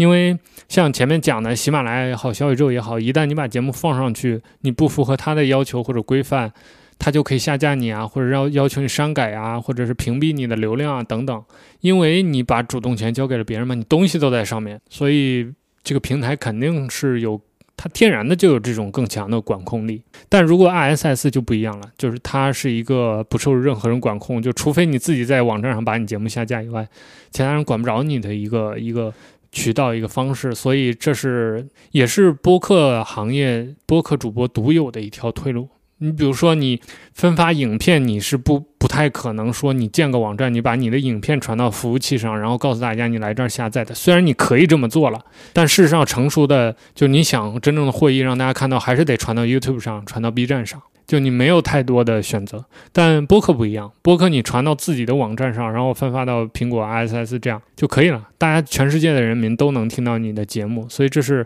播客和其他媒介完全不一样的一个一个途径吧。也是一条退路。现在很多新的主播，呃，他不了解 i s s，就是他从认识播客、听播客到做播客，都是从小宇宙上开始，或者从喜马拉雅上开始的。那他就对 RSS 不了解，他就觉得播客就是像 B 站一样，就是我做一个内容传到这个平台上，让这个平台的人听的这么一种形式。那他就会少这样一条退路。所以这也是为什么我那很高频的会在类似的节目里。谈 RSS 这件事儿的原因，就是我希望大家都知道有这么一回事儿，有这么一条退路是可以选的。对，就是就说到这个 RSS，它是一个可以多多平台分发，但是我也发现这种问题哈，就是前段时间我不是跟你，呃，就是刚刚说我特别喜欢那个瑞希电台，它之前就是在喜马拉雅，它喜马拉雅平分发有，就是不是分发，它在喜马拉雅就是它是属于是一一个非常成熟的创作者了，但是好像是上一年吧。就忽然之间瑞思电台就没了。然后后来我才知道，哦，他原来好像是被那个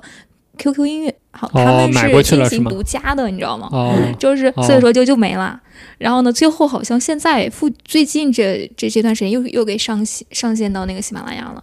那可能说是对于一些更成熟的这样一种嗯、呃创作者而言，然后他们可能会有更新的一些就是独家的方式啊进行他们的版权问题。嗯，对，因为这两年那个很多音乐平台，包括 QQ 音乐，包括像喜马拉雅这种，不是都在扩张，就是做播客这个事情嘛？所以大家肯定也希望有流量，就是签到一些独家的内容。包括少数派也有平台来谈过类似的事情，但是呃，我觉得这个事情就是取决于那个创作者怎么考虑了。就是你想，比如跟 QQ 音乐这样的平台签一个独家，然后吃他那个平台的流量补助，然后包括在那个平台，比如说得到一些经济上的回馈，因为你签约的话可能会给你一笔钱，或者是因为有这个流量，那你可能更容易达到某个播放量。然后就更容易得到对应播放量的那个返现激励之类的。你是想要这个，还是想要你把这个分发渠道掌控在自己手里？就像你说的，他们节目从常年都在喜马拉雅上作为主阵地，那可能他们从一开始就不是一个以 RSS 分发为主线的这么一个一个策略，对他们就是想依附平台，然后因为在平台上好处是这些订阅啊、粉丝啊什么的，相对是比较固定、比较明的，就是比如像小宇宙或者喜马拉雅，你有你一个节目有多少订阅，然后有多少评论，是你作为创作者可以很清楚的看到的嘛？它不像苹果早些年是这个数据都是没有的，所以你这个也不好说，就是创作者没有一个正反馈，说我这个节目发出去又增了五百粉丝，他没有这个东西，但是在喜马拉雅上就有。那对创作者来说，这也是一种激励，所以这也是平台的正向的好处之一。就正因为你的这个文件是传在平台，平台才能做这种精准的统计嘛。那刚刚就是想到这个 RSS，它可能就它，你你觉得它算不算一个平台的联动问题？就平台之间和平台之间的合作？对，这也是就是为什么大家可能作为平台方可能会不喜欢它的原因吧，嗯就是因为这些都不掌控在自己手里，尤其是这些越大的平台越想掌控一切嘛，嗯就是每一个步骤他恨不得你这个从创作到收听到分发到什么，全部都在我这儿最好。对，但是这一点反而是跟内容创作者的一个小小的矛盾点吧。就是内容创作者肯定希望这个东西掌握在我手里了，但是平台肯定不希望这么做。任何内容平台肯定都不希望，都是希望你写了文章或者怎么样，你做了个影片放在我这儿，像微信公众号、今日头条、什么 B 站这些不都是这样的吗？就你文章也好，呃，影片也好，你都得存到我这儿，然后我再去帮你发，然后能看到的都是我的客户端的用户，然后你评论什么数据都是我给你做统计。那这样的话，作为平台来说，那肯定的嘛。那商业收益，比如说来接广告，那数据什么的对接都是我，也是我帮你弄嘛。对，所以这是他们的诉求吧。其实这也是一个相两者相矛盾的一个点在哈。嗯嗯，对像苹果它属于是 RS RSS，那就是像小宇宙它也属于是，对，一半儿是呃，有一半是。然后，嗯，喜马拉雅刚刚说的它不是？不是，嗯，对，呃，那荔枝也不是。也不是，对，蜻蜓也不是，考拉也不是，就其他这些叫得上网易云音乐也不是，叫得上名字的都不是。那也就是说，我就是比如说我托管到我的苹果了，然后呢，我可以说是它苹果它通过 RSS 可以分发到这个小宇宙。那如果说这个没有它 RSS，他们就是没有没有没有没有使用这个 RSS 的平台，他们是不能进行这个。对，就是你传到 Apple Podcast 上那个 RSS，喜马拉雅什么网易云音乐是读不到的，就他们相互之间是隔离的。就你换言之，你做这个节目只发喜马拉雅，你在苹果博客上也看不到，因为他们相互没有任何的关系。就是你想把这些平台串起来，就需要通过那个 RSS，就相当于你给别人你写了个博客，你给别人你这个博客的网站，任何人都可以点一样，他可以拿你这个链接，比如发给别人，那那个人也可以点。然后或者比如假设我是个开发者，我很喜欢你的博客，我还喜欢一百个博客，我把我所喜欢的博客做成一个客户端，专门收录你们这些我喜欢的博客。那所有用我这个客户端的用户就都能访问这一百多个博客了。这个 app 就是播现在那些泛用型播客客户端他们在做的事情，对，所以就是呃，为什么比如说你能上架 Apple Podcast 这个平台，然后那么多的泛用型播客客户端都能搜搜到什么 Pocket Cast、什么 Castro 什么之类的乱七八糟的都可以搜到，是因为他们也都不存这些东西，他们都是去访问苹果那个索引那个目录去看有哪些节目，然后可以定，可以。可以收听，然后 ISS 地址什么是哪儿？然后这些客户端的作用其实就是单纯的帮你把那些 ISS 链接存起来而已。就它从技术的角度就是做这么一个事情。它虽然你用呃在用户的角度，你看到那个 UI 是又能下又能播啊什么的，但其实本质上它都是去那个 ISS 里面去访问，然后看你每一期节目的真实地址在哪里。所以它就有点像我们现在说什么去中心化，就完全是这样一个东西。对。这是它和平台的不一样。那那我可以理解为，就是刚刚所所说的，就是咱们国内的来说，那按照按照您刚刚的这个解释，嗯，也就是说小宇宙它是属于是 RSS。那其实小宇宙它在之前国内是没有说是 RSS 这样一种播客的分发模式在的。嗯，或者说它是流浪在互联网上的一个没有国籍的。东西吧，其实，在小宇宙诞生之前，播客之所以不火，也有一个原因，就是从传播的角度，肯定是大家到固定的平台上去收听固定的内容，对于用户来说更容易接受嘛。就因为你丢给用户一个 ISS，你说我在做一个播客，你用这个订阅，对一个不懂技术的人来说，这门槛太高了，他都不知道那是啥东西。但你跟他直接像现在一样，微信发一个小宇宙链接，点开就是个播放按钮，那多简单，大家都愿意这样听。所以早些年大家都是在用 IS。S 传播的，所以呃。这也是为什么那一代的播客可能没有那么流行，就是非常小圈子，相互之间主播听众都他妈认识，都都是一个圈子的，就是这个原因，就是因为你要分发你的节目，你可能得建一个网站，然后把你 ISS 标在那儿，说跟大家说我的 ISS 是这样。与此同时，你上架 Apple Podcast 的，然后再用 Apple Podcast 的那些人再去搜索啊，或者通过什么精品推荐啊之类排行榜能看到哦，这儿来了个新节目，那我定一下试一下，对，非常的低效，非常的传统。所以假设你。你的节目真的是一个 nobody 的节目，你刚上架，然后你也没有观众，你也没有听众，你在 Apple 新人榜上你也没有上榜，那真的就是可能零播放、一播放，对，因为你没有别的什么中心化的传播的方式了。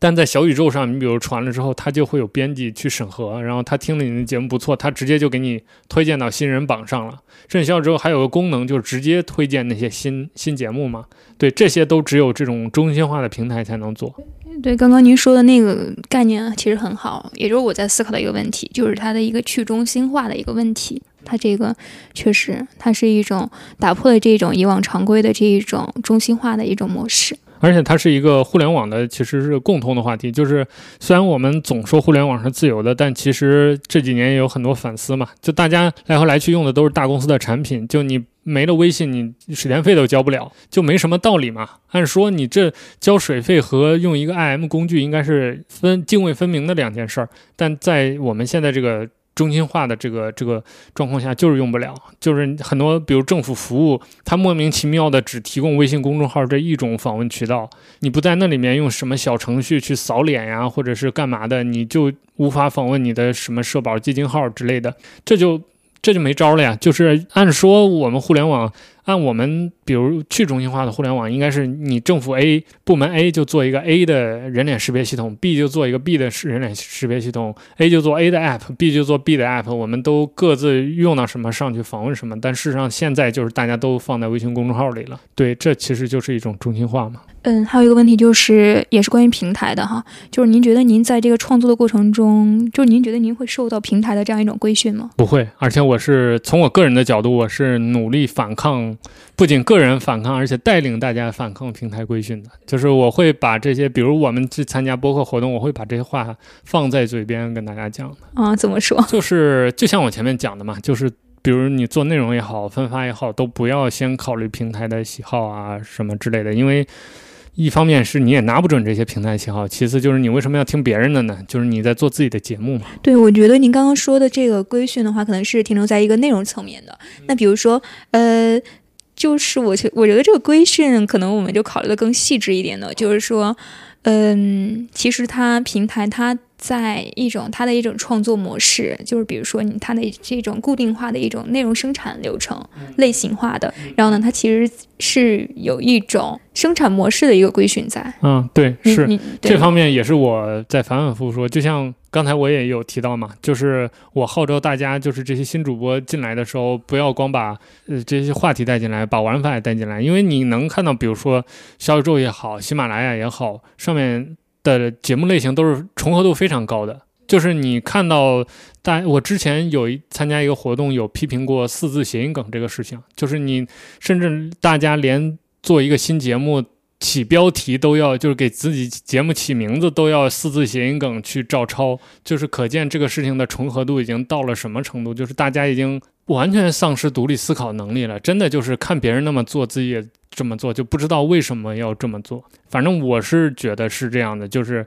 而且你能看到，就是很多新节目，你一看名字，你都能猜到他怎么聊的，聊的是什么，跟你上一次听到的哪个哪个节目肯定是一一模一样的，八九不离十。对，所以这就很没意思嘛。这这这就像你说的，是很需要摆脱平台规训的一个事情，而且确实一个平台有一个平台风格，比如说像这种人文小资类的、文学类的什么电影这种话题，在小宇宙这个平台就更流行。然后那些闲白儿的聊的那种插科打诨的话题，在喜马拉雅上就更流行。对，这都是有平典型的、明显的平台特征的，所以 确实是需要大家摆脱这种规训的。就是我一直主张大家就是不要总是凭一时之冲动而聊某些，因为大家很容易就是因为看了某个电影、看了某本书、玩了哪个游戏，很有冲动表达一下，看别人都在聊，自己就想做，然后做出来的节目就是和别人重合度很高的节目。对我一直不希望大家做这种节目。呃，那您在觉得您的这个创作内容，它是会受到哪一方面的压力？可能我觉得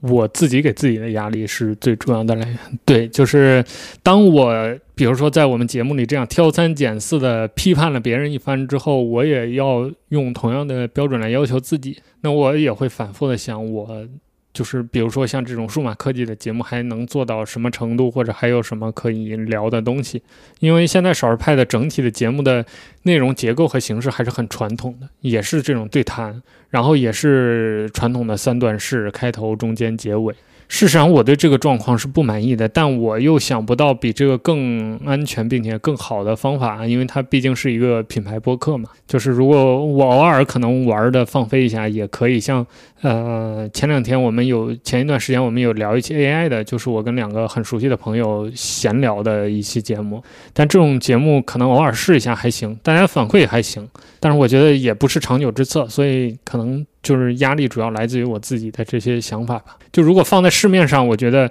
不管是话题也好，或者是节目的制作水准，就是可能以少儿派的节目为例，至少是不会偏下的，肯定是中等偏上的。但是，嗯、我确实内心深处是对这些并不满意的，就是但是。可能能想到成熟的解决方案之前，我也不会轻易的改变现状吧，大概是这么一个状态。嗯，那就是您会受到这种，比如说来自于受众的他的一个压力吗？其实也不太会。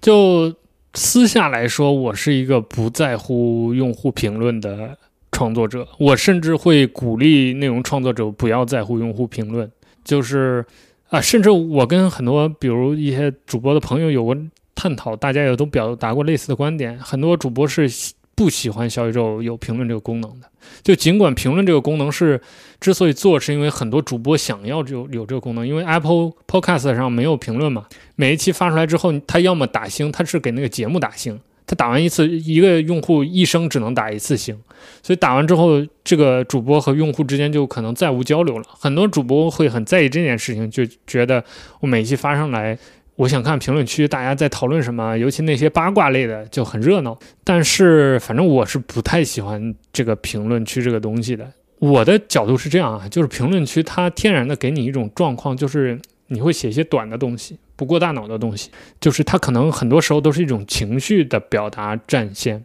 但我我一直是会把我的邮箱留在 show note 里面的，不管是做我的节目还是做少儿派的节目，我希望如果你正经八百的想跟我讨论，咱们就写邮件，这样在写邮件的时候大家都会更认真，而且当你打开邮件客户端的时候，你就是奔着讨论事情，而不是比如说谩骂或者情感宣宣泄来的，这个状态本身就很对。所以，比如我的少数派的邮箱。我每天也都会优先回复。就是凡是给我写邮件，哪怕只是邮件写了一句话的，我也会给他认真回复的。我的邮件回复率是百分之百，但是评论区我甚至都不看的。包括我在少数派上写文章，可能评论区几十条、上百条，我都一一条都没有看过。就文章我发完我就放在那儿，你们爱说什么说什么，夸我也可以，骂我也可以，都 OK。就是我不不介意这件事情，我也不关心这件事情。虽然这是我一个个人选择吧，但我还是想说，就是我也希望有些可能更多的主播们想一想这件事情，就是评论区是不是那么的重要，或者大家啊骂了你几句，然后你难过三天这件事儿是不是那么的值得？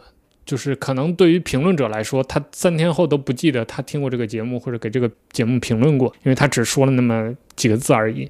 但对于创作者来说，可能情绪是一周都缓不过来的。我周周围太多这样的主播了，就天天私信他妈的，我今天要关了评论区，妈的，我再对，所以我我会觉得这也是我不那么在意这种评论的原因了。对你，我觉得您您的这个内心还是挺强大的，对，而且而且很理很理性，很理性，就是您就是选择性的去。去接收这样一种邮件的方式，我觉得可能是，嗯，会考虑的是更理性的这一种表达，就是也希望这种互动和交流是更理性的，而不是说那种只是头脑风暴的，就是一也头脑一热就是一个一个一个一个一个聊天的那种。嗯，那那就是您觉得就是播客它是属于是一种怎么样的工作还有劳动的模式？如果说您把播客当做一种劳动模式来看。您觉得它是一种什么样的一个劳动？嗯，我觉得它和上班族日常的这种，比如操作 Word 文档或者做 PPT 没有本质区别。就他如果想做成行活，他可以做的很行活。就是事实上也有很多播客剪得好的朋友在以这个为赚零花钱，就是给别的一些更大的台做兼职的剪辑，就他只剪，然后他不参与录，也不参与任何内容的相关，包括。播客可以做的很套路，就是因为聊天嘛，你找两个人来，就是比如以我的能力来说，如果我想混，特别好混，就我往这儿一坐，那做录播课的这一个小时，可能就是我就当这个下班放松放假的一个小时都可以，就是就因为你可以问很套路的问题嘛，然后你甚至都不听嘉宾说什么，你都可以把。这期节目问下去，所以我觉得这道出了播客本质，就它本身也是一种结构化的一种劳动形式，就是你可以在上面附着很多创意的东西，跟比如说设计也是一样的，就是你呃设计一个网站或者设计一个什么图片，你想做的很行活也可以，整点素材自己搞一搞拼一拼也能，但是你想把自己的创意融进去，搞一个很发散的东西也可以，那就是投入的脑力和精力不一样嘛，但是它底层是有一套很规范的。一个操作流程，或者说很死板的操作流程在的，就你只要遵循这个，你就能做出一个可能六十分的东西。但你想把它做的创造力有创造力，那你可能就得花九十分的这个投入，大概是这么一个感觉。我觉得你刚刚说的那一种就。是。嗯，就是，呃，您说的一个是结构化，我觉得就是这方面确实挺好的，因为它就是它是一个很固定的一个流程，刚刚您也说的，对吧？但是它其它其次，它是一种有创造力的，它其实也是一种创意的工作和劳动劳动的模式。就是它的上限是可以很高的，就比如说我很喜欢一个节目叫 Page Seven，他们最近也没怎么更新，他们只做声音纪录片嘛，他们每一期就会花大量的时间，比如说他们探访一个地方，一个古迹。要做这个古迹的历史的节目，他们就会实地到那个地方去，然后声音采样，然后采编，就像我们看到的视频纪录片一样的，完全一样的流程。那做出来的声音当然很好听了，但是每等一期，下回什么时候能听到，真的都没准儿，因为这个投入成本太高了。嗯，那就是可能说是，嗯，就是对于少数派我们这个节目来说，是自己您您自己是要承担各多种角色。那您觉得，就是对于一个，比如说它是一个机构化的，不知道您有没有了解啊？就是它一个机构化的这样一种创作了，就是播客创作来说，它内部有怎么样的一个分工会？呃，如果是以像 JustPod 这种。完全工业化的、呃正规化的大公司来说，内部也是非常分工明确的，因为它就是可以，就像我说，它是一个可以工业化、流程体系化的一个东西。所以，呃，我所了解的吧，这个说错了，加斯的 Pod 的朋友可以补充啊，就是他们内部是有，比如策划也好、剪辑也好，都是有分岗位的，然后包括。他们做选题是会开一些选题会啊，包括等等跟嘉宾沟通都是有专门的人去对接的，对，所以这个就跟我这种单兵作战的是完全相反的两个方向了。包括国外的这些更大的这些这个这个博客制作机构更是了，就是，呃，其实国内很多，比如影片制作公司这方面都已经很工业化、很很完备了嘛。剪辑的人、后期的人、加特效的人、分发的人，还有前期，比如说内容策划的人、提案的人、对接的人，都是不一样的。其实播客也差不多了。是，那就是什么前期的策划、中期的这个内容啊，然后还有后期一个商业化对接呀。它其实它是一个在慢慢，就是比如说这些机构的话，它在慢慢走向一个更类型化、更对，可以说是更成熟。更对更成熟的一个模式。嗯，那您认为就是说是播客它是一种盈利的项目吗？嗯，其实前面已经回答了，就是你想赢、想赚大钱是赚不到的吧？最起码就是，呃，如果一个个人主播很努力，想挣生活费也还行，就是他不会比朝九晚五的上班族更不辛苦，或者挣的钱更多，但他也能做到和一个都市白领差不多的，比如生活水准和工作强度。嗯，那可能说，我觉得就是，嗯、刚刚问您这个问题呢，其实也就是想说，呃，可能对于更多的这样一种底，就是我们的一个独立的这个博客创作者来说，其实我们能够看到的是，它的这个盈利的模式还是很单一的。可能有一些他们我了解到的哈，就是有一些比较微小的那轻小轻量级的那些博士，呃，就是主播们，他们其实面临的是一种。就是可能说是就是我们所说的为爱发声，他们就是嗯，可能是没法儿就是把它进行一个商业性的一个变现啊，或者说是自己的一个外快，几乎可能拿不到多少。而且我觉得可能更大的问题是啊、你从赚不到钱到赚到钱，这个中间过程可能会非常漫长。你比如说，你现在假设像一个白领，他说我从明天开始我要做 B 站 UP 主，到他能接到商单，可能嗯几个月虽然辛苦，但你是能看到这个头的，就是你能大概预期到，只要你的内容做的不错，然后呃早期的粉丝积累比较稳定，然后到几万粉丝的时候，可能就会有商单找你了。就这个曲线、这个路径，你是能大概看到的。但是播客是看不到，就没有人能保证或者承诺。你比如说，你现在你全职做播客了，明天到你接到第一单商单是什么时候？这没人能说得清楚。就是你现在，比如说有一些主播已经接到商单了，那是他接到了，就这个 这天已经到来了。但之前他可能用了一百天，他可能用了一，他可能用了十年，就每个人都不一样。嗯，那那您觉得是嗯是什么样的原因让越来越多的这样一种创作者能够涌入到这种播客的这样一种创作过程中？我是觉得可能主要还是它是一个比较自然的抒发表达欲的一个工具吧，一个媒介。就是比如说你和做影片相比，它的剪辑的那个量肯定是轻很多的，包括你不剪也行，就是也能听得下去。另一方面，它又比图文更丰富，就是因为它有语气嘛，就很多大家用播客，不管是听还是说。都是有一个情绪的一个表达、一个传达在的，这个东西是只有语通过语气这样说出来才有力或者才过瘾的。所以图文又没办法，而且你图文你敲个三五千字也不是谁都可以敲得出来的。就他对你表达力啊、什么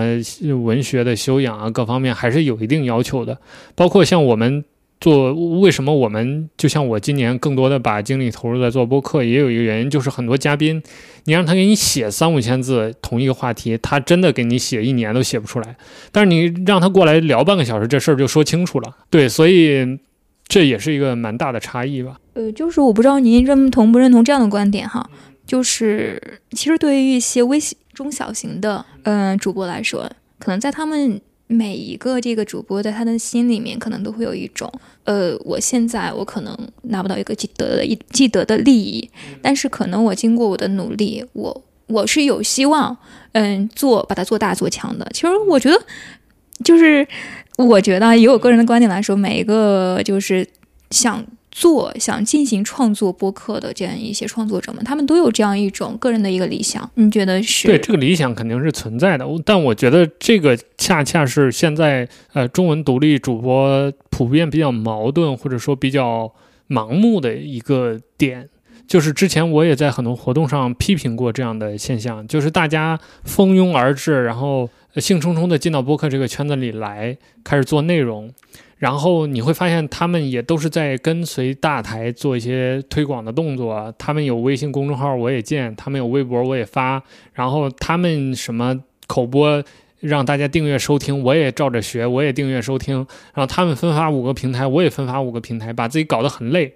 但事实上他在做一个业余爱好，在做一个兼职。就他每一期像上班一样使出了吃奶的劲儿，但是事实上得到的反馈，尤其是初期，可能你就一百个粉丝不到，你没有人给你评论，你得到的回馈是很低的。搞三期他就受不了了，然后后面就开始要么放水，要么怎么样就不做了，或者是就或者是一直坚持，但是这个坚持的过程就很累。原因其实就在于，我觉得大家没有想想清楚这个播客的终点在哪儿。就是因为大台那样做，是因为他们是大台，就他们已经有几十万听众了，他们这些都是例行的，他们有一个整个团队在做这件事情，就是写文案的人和录播客的都不是一个人，所以大家各干各的，是可以养得起这么多的社交媒体啊，搞这么多的花活去做包装，甚至每一期画独立的封面什么的，有独立的文案，对。但个人创作者是没有这个精力去长期的搞这种事情，或者说很累。更重要的一点是你搞了这些想做什么呢？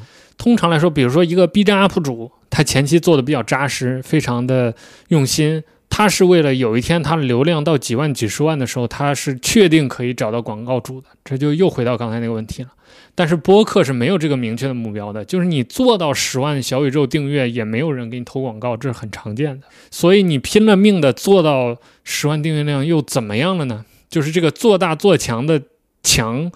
这个大到底是怎么定义的？就是你强了大了之后你要干嘛呢？难道是为了？只是为了有更多的听众，获得更多的成就感和认识更多的朋友吗？如果是为了这个，其实一开始就不用那么累，就不用搞那些形式上的东西，就不是说你非得你做了微博、做了微信公众号，你才能有十万的订阅用户，或者是能更快的达到十万的订阅用户的这些人，你只要坚持做好内容，然后你你你把你的表达欲抒发了，大家喜欢你的内容就到了呗，就。到那个时间点，就会有人人来听你的节目的，你也不用搞得这么累，这么辛苦。所以我觉得我想说的矛盾就是这个，就是大家是按照一个最终可以商业化的路子去奔的，是走了这么一条行为的路径，但事实上并没有这个真实的终点存在。就是你到了那个点，并不是一定能得到那个结果的。播客这个行业还没有到那一天，所以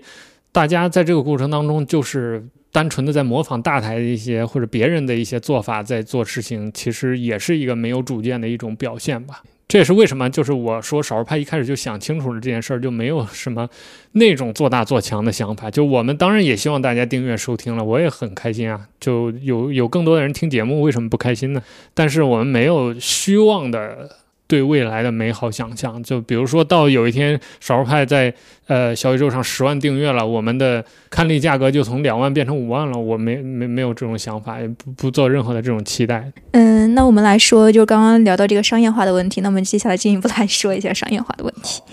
那就是很好奇，这个少数派他的这个播客创作这个方面来说，哈，他的收入来源有哪些？可以说没有，靠工资吧。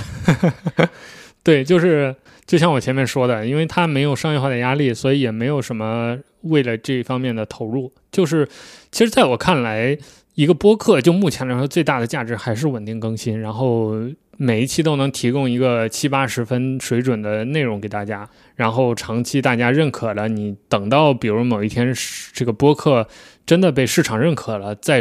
再说商业化，那可能因为你已经有了这么多年的积累，你可能才有更多的底气或者先发制人的一些先先手的优势吧。但就目前来说，还不是一个奔着商业化去的一个一个时机。哎，我我不是我不这么认为啊。我觉得就是您说的，就是嗯，这个收入来源你觉得是没有的，但是我觉得你这个收入，它可能说是对于你们这个嗯整个这个跳脱这个播客哈，就是你们这个整个团队来说，品牌来说，然后你们它其实是有。是在获益的嘛，对吧？对对，因为嗯，就是好，就是说为什么？就是因为你们他其实有很多，比如说我知道他们有一些一万两万的这个他的这个创作者，包括创作者，他们可以是接一些口播广告，可以接 嗯，可以接就是其他的就是反正各种各样的一些广告吧。然后，当然您这边的话，您就是对接的就是很就是很垂直化的对接，比如说嗯，我就是一个科技型的这个。这个好玩的这个点，然后你们要对接的是那些东西，所以说我觉得就可能说是呃，就会跟其他的那种接广告的那种播客创作是不一样的。对，也有这个因素，就是因为我们是一个品牌播客嘛，对我们还有其他业务，对，这也是可能我觉得少儿派的商业模式也不能给大家别的，不管是个人独立播客还是其他的商业机构做参考的原因，就是尤其个人主播吧，就是如果你愿意真的试试全职做播做播客，或者用这个挣挣点小钱的话，那也不是不能尝试。但就少数派这个比较特殊吧，就是它既是一个媒体的一个子品牌，但同时它也不不负担任何商业上的压力，这种还是比较少。呃，那您就怎么看待这种品牌播客这种盈利模式？嗯，我觉得真能做成像其他那些盈利的大品牌也挺好的。嗯，就是我觉得正因为做播客挣钱不容易，所以那些挣到钱的播客都还更显得格外的厉害。就是他们又要呃让听众认可，又要做商业的内容，还不损害品牌价值。嗯，而且甲方还认可，而且更重要的是，他们拥有独家的跟甲方去沟通的一套模式，这个是其他任何品牌公司都没有的。因为前面我们有讲，就播客这个媒介比较特殊，甲方很多甲方对播客不是很了解，所以他们得有一套很专业的东西去让甲方知道什么是播客，以及怎么评估一个播客节目的商业价值，这还是蛮厉害的。这是可能我比较欠缺的东西，就是虽然我也是见过猪跑的，但是跟真吃猪肉的还是不一样的。对，对就是也要就是要做好权衡的，就是一个 to B 端和 to C 端，他们两者就是怎么样进行双方都开心嘛，嗯，就对是协就是平衡好他们两者之间的关对系。，因为我也知道很多独立的主播，比如说做点小玩意儿给大家卖一卖啊，或者是他们兼职的做做口播、做做广告、带点小货啊什么的，嗯，然后赚点小钱那种，呃，几千上万的那种也还好吧，就是肯定播客也也也能做，对，只是说那个也不是很稳定，另外也不是一个很长期的事情，就是它不像比如说你开一个媒体公司或者怎么样，你比如说在科技行业，每个月这些科技公司都会发手机、发新品。那必然带来一些商业上的投放啊、广告啊，就是这个这个资源是很稳定的，嗯，你只要在这个科技媒体领域做的是比较头部的，就会被这些科技公司关注。所以，假设这个市场我胡说，比如说有一千块钱的一个一个基本的一个池子，那说白了就是每个月这一千块钱分给多少家媒体公司怎么分的问题。但是大家都瞪。都是明确的、可见的，这儿有一千块钱的生意可以做，但播客是没有这个的，就是这个月可能是一千块钱，下个月可能是十块钱，因为这个品牌方也没准儿。对，这是一个比较大的问题。嗯对对，就是其实它里面有很大的不稳定性。对对，嗯，那就是除了这个品牌播客来说，那您觉得就是现在这个整个播客市场来说，它会有哪些这个商业化的模式？对，其实我们前面也有讲过了，大机构就是做这种品牌合作这种的，然后就是带货这种，然后做周边是一个我看现在愈加成为主流的一种形啊式。那个日坛啊，公园嘛、对，日坛就做了做了，他们做了酒啊，做了 T 恤啊，做了咖啡什么的，啊，对。说到这个做周边，我发现大家都在做挂耳咖啡，少数派也考虑过做，但我觉得就不要做了，就是大家都做，而且其实供货商就那些，然后豆子啊什么，就真正喝咖啡的人也懂了，就是这种联名豆，通常你用很好的豆就会很贵，你要想喝到口粮豆的价格，品质也不会太好，因为这种联名豆它当中还有一部分是那个品牌的联名的溢价，就是你双方都一起做，那各赚一点钱，它这个空间就一定要留的多一点嘛。对，所以就各各方各面吧，就是我觉得比较单一的一个一个商业的一个方向啦，就是做这种联名的。所以我能看到的也就是这些吧，或者是能想到的。就最多是联名换花样，我倒是希望大家换点花样出来，就是大家要么做点贴纸、做徽章、做 T 恤、做咖啡、做酒，好像也没有什么别的了啊。对，做手表的都是比较新鲜的了，都敢做的，因为手表的客单价还是比做咖啡要贵很多的。对，但是是就你比如说，你没有见哪个播客平台跟哪个耳机做联名，嗯、或者是跟哎那个渊呢？渊是因为是任宁自己投的嘛，他是为了播客做的耳机，他并不是，并不是比如说迟早更新跟一个耳机品牌做了联名，共同推出一个产品。嗯，然后就类似的这种吧，都还蛮少的。但其实如果真做起来，以以我们少儿派联名的这个经验，其实还是能做挺多的。就是你有一个靠得住、大家喜欢的品牌，加上你找一个可靠的合作伙伴、一个供应商，做出一些大家又实用，然后又带点好玩，或者你那个品牌形象很契合的那种产品，大家是会很喜欢的。像我们做的那些水塔那些乱七八糟玩意儿，大家都很喜欢，就是因为。一方面用户认可少数派嘛，另一方面我们做那些水塔什么很可爱，然后质量也都不错，所以就卖的特别好。我觉得就是可以往这个方向走，不一定非得就是还是那句话，不要看别人做做做咖啡你也做，做酒你也做，做 T 恤啊，做酒，做手机壳，这都是大家很容易能想到的东西嘛。对，所以可以理解，就是因为这个供应商、供货商。它产业链确实比较成熟，你做手机壳啊，做咖啡啊，你基本上点名，你让它包装给你印成什么样都可以。但来回来去都是那几家，我是觉得挺没意思的。对，刚刚就是说到，那那您觉得就是这个，我不知道你能不能衡量这样一个问题啊，就是说您这个做播客的这个，它就是给这个带来的这种隐形的商业价值能不能衡量？比如说我就是我今天给这个。嗯，就是你们那个，比如说一个很好玩的一个科技的一个，就比如说一个一个产品吧，就是我给他做完做完之后呢，他其实我是会给。这样，它的这样一个产品带来一定的收益。呃，我觉得就是从播客的角度说吧，因为从少数派的角度说肯定是会的了，因为已经有很多这样的案例了。就是，但因为少数派就是，比如说我少数派的那种共创模式和我们今天聊的播客还不太一样嘛。但我觉得背后的逻辑是一样的，就是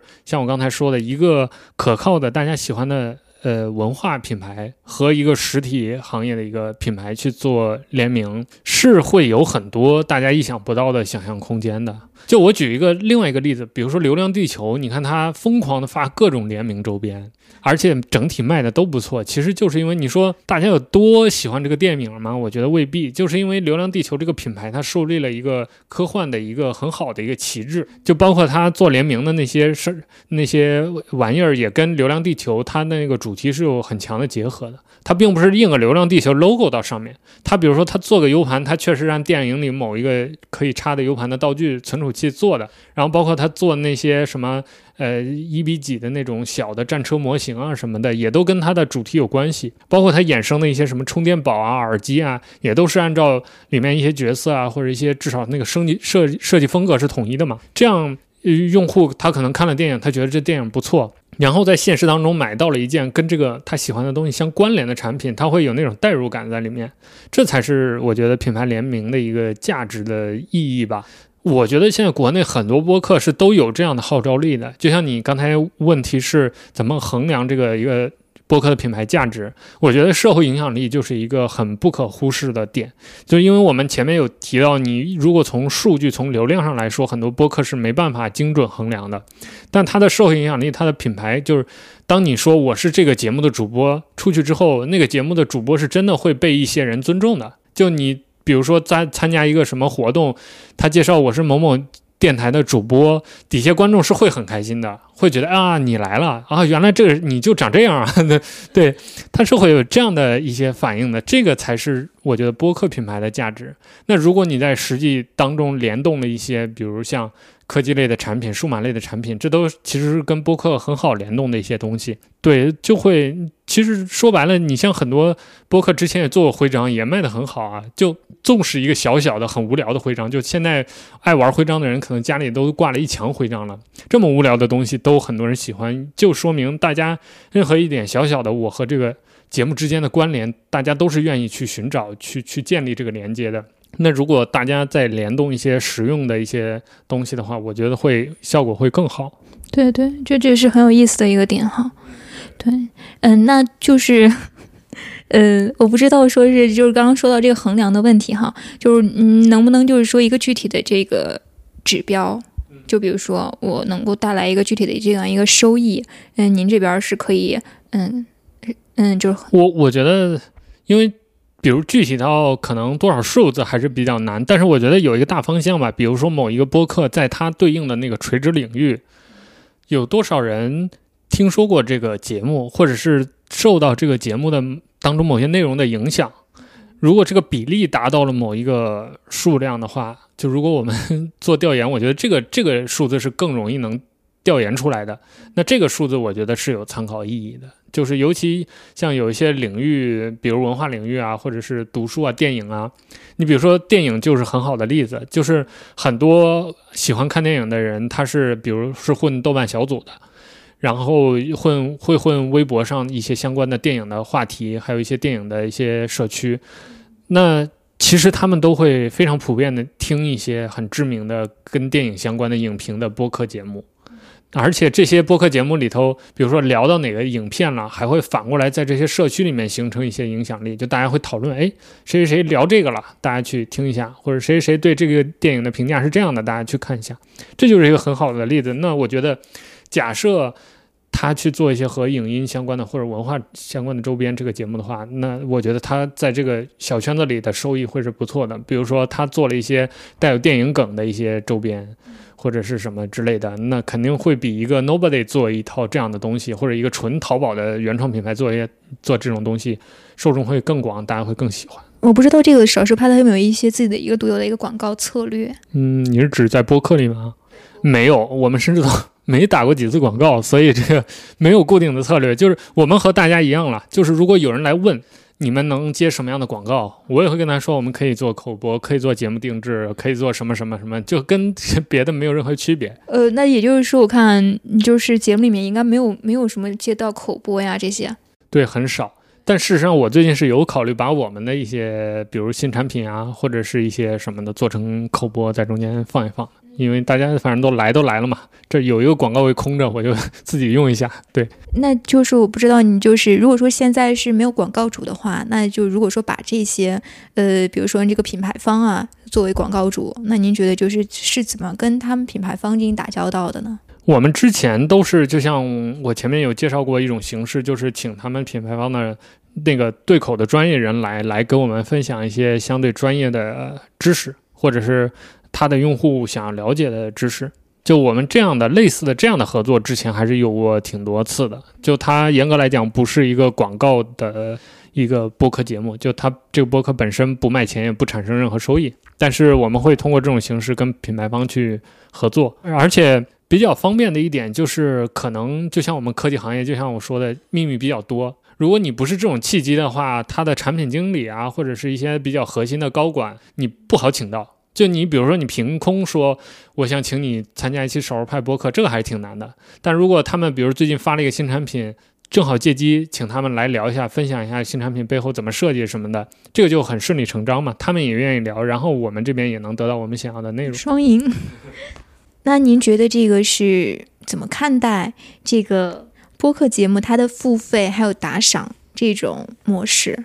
刚刚有说到那个它的付费模式，然后它现在又新了一个什么 打赏？打赏其实是播客领域很传统的一种，就是早些年大家通过 ISS 分发的时候没有任何的付费机制，那怎么办呢？那我就会把我的 PayPal 啊或者我的阿里那个支付宝的账号贴在我的 Show No 里面。如果你喜欢这期节目，就给我 Donate 一下。所以这是一个很传统的传统了。但反而在互联网时代到来之后，可能大家就很多大平台吧，它。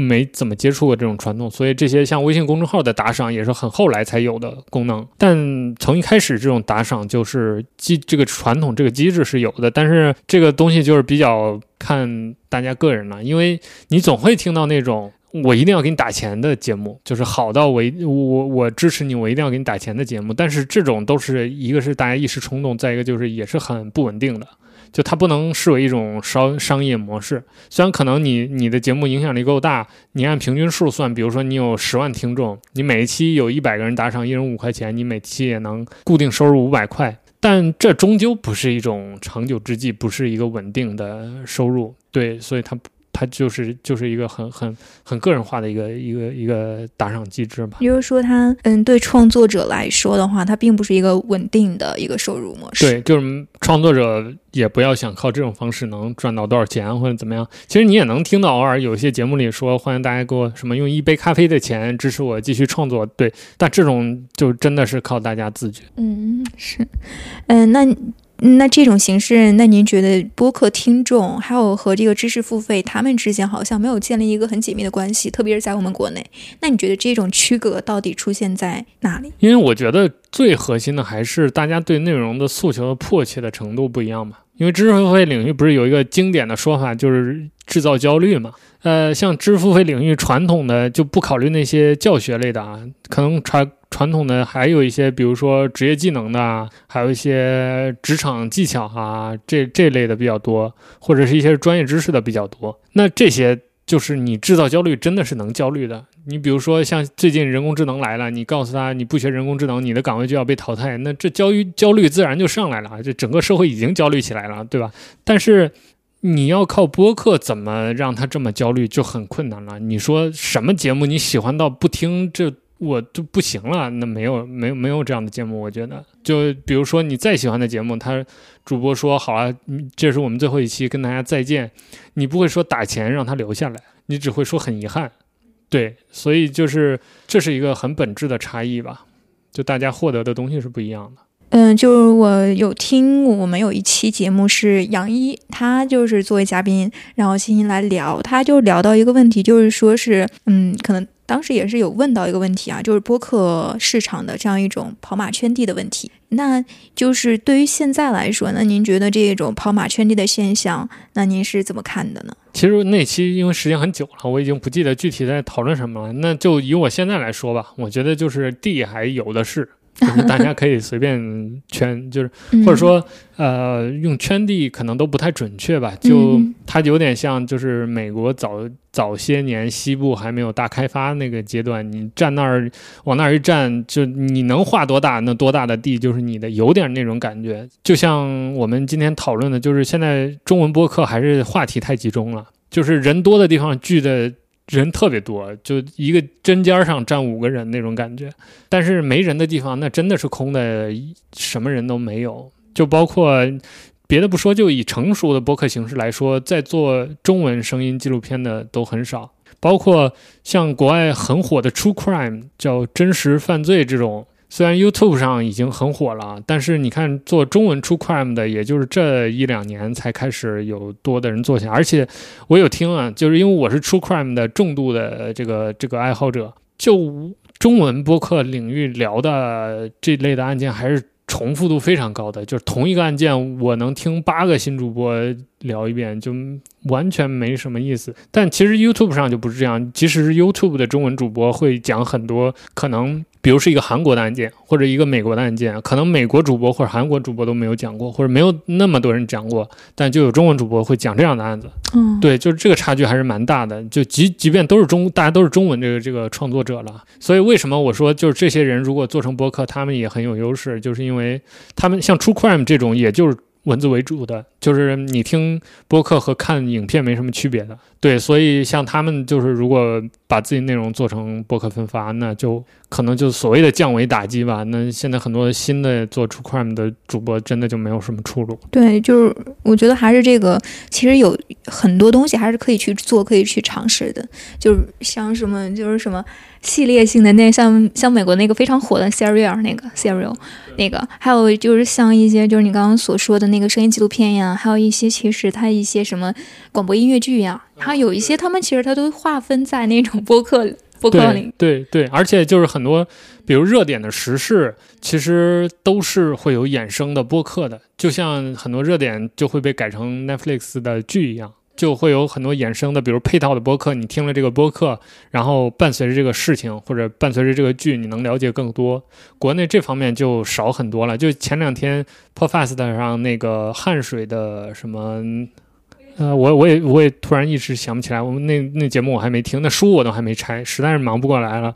对，那个就是算是一种吧，就是你做了一本书，写了一本书，然后用一个配套的播客作为一种陪伴，这种就。其实可玩的空间很大的，但是就还很少。嗯，说可以可以拓荒的。嗯，对对对，荒地还是挺多的。对，荒地还是很挺多的。嗯，呃，那就是还有这个地域性的问题哈，就是之前我知道我们这个南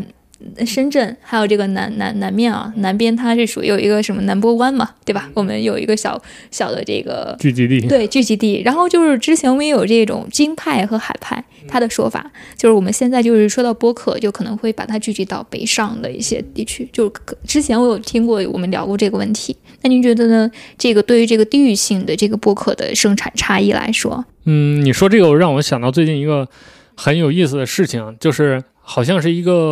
哦，就是之前有一个呃短视频的创作主，他尝试在做那种用，比如一百块钱或者一天的工资，看在中国能买到超市能买到多少东西。就那个主播，我忘了他叫什么名字了，他就被人质问嘛，说有一次他直播那种连麦，然后一个呃观众就上上麦问他，问他宫廷玉液酒，让他说下一句，他就不知道那是什么意思。然后对方就说你是间谍，因为这个东这个梗所有的中国人都知道。他这个的出处是就是曾经有一有一年的春晚，赵丽蓉的小品《宫廷玉液酒一百八一杯》嘛。但这就说到，其实春晚这个现象已经都几亿观众在看了，也只是在中国北方才流行。南方人真的不知道什么是宫廷玉液酒，不看春晚，然后甚至这个这个过年时候习俗都不一样，就是因为中国这么大嘛，这么大的地域这个这个。差异是很很很正常的一件事情，就在中国没有什么这种网络迷因是你想当然每个人都知道的，没有这样。即使你如雷贯耳的名字或者人人都知所谓人人都知道的明星，也不一定是每个人都知道的。那我觉得播客也是一样的嘛，何况播客还这么小众呢？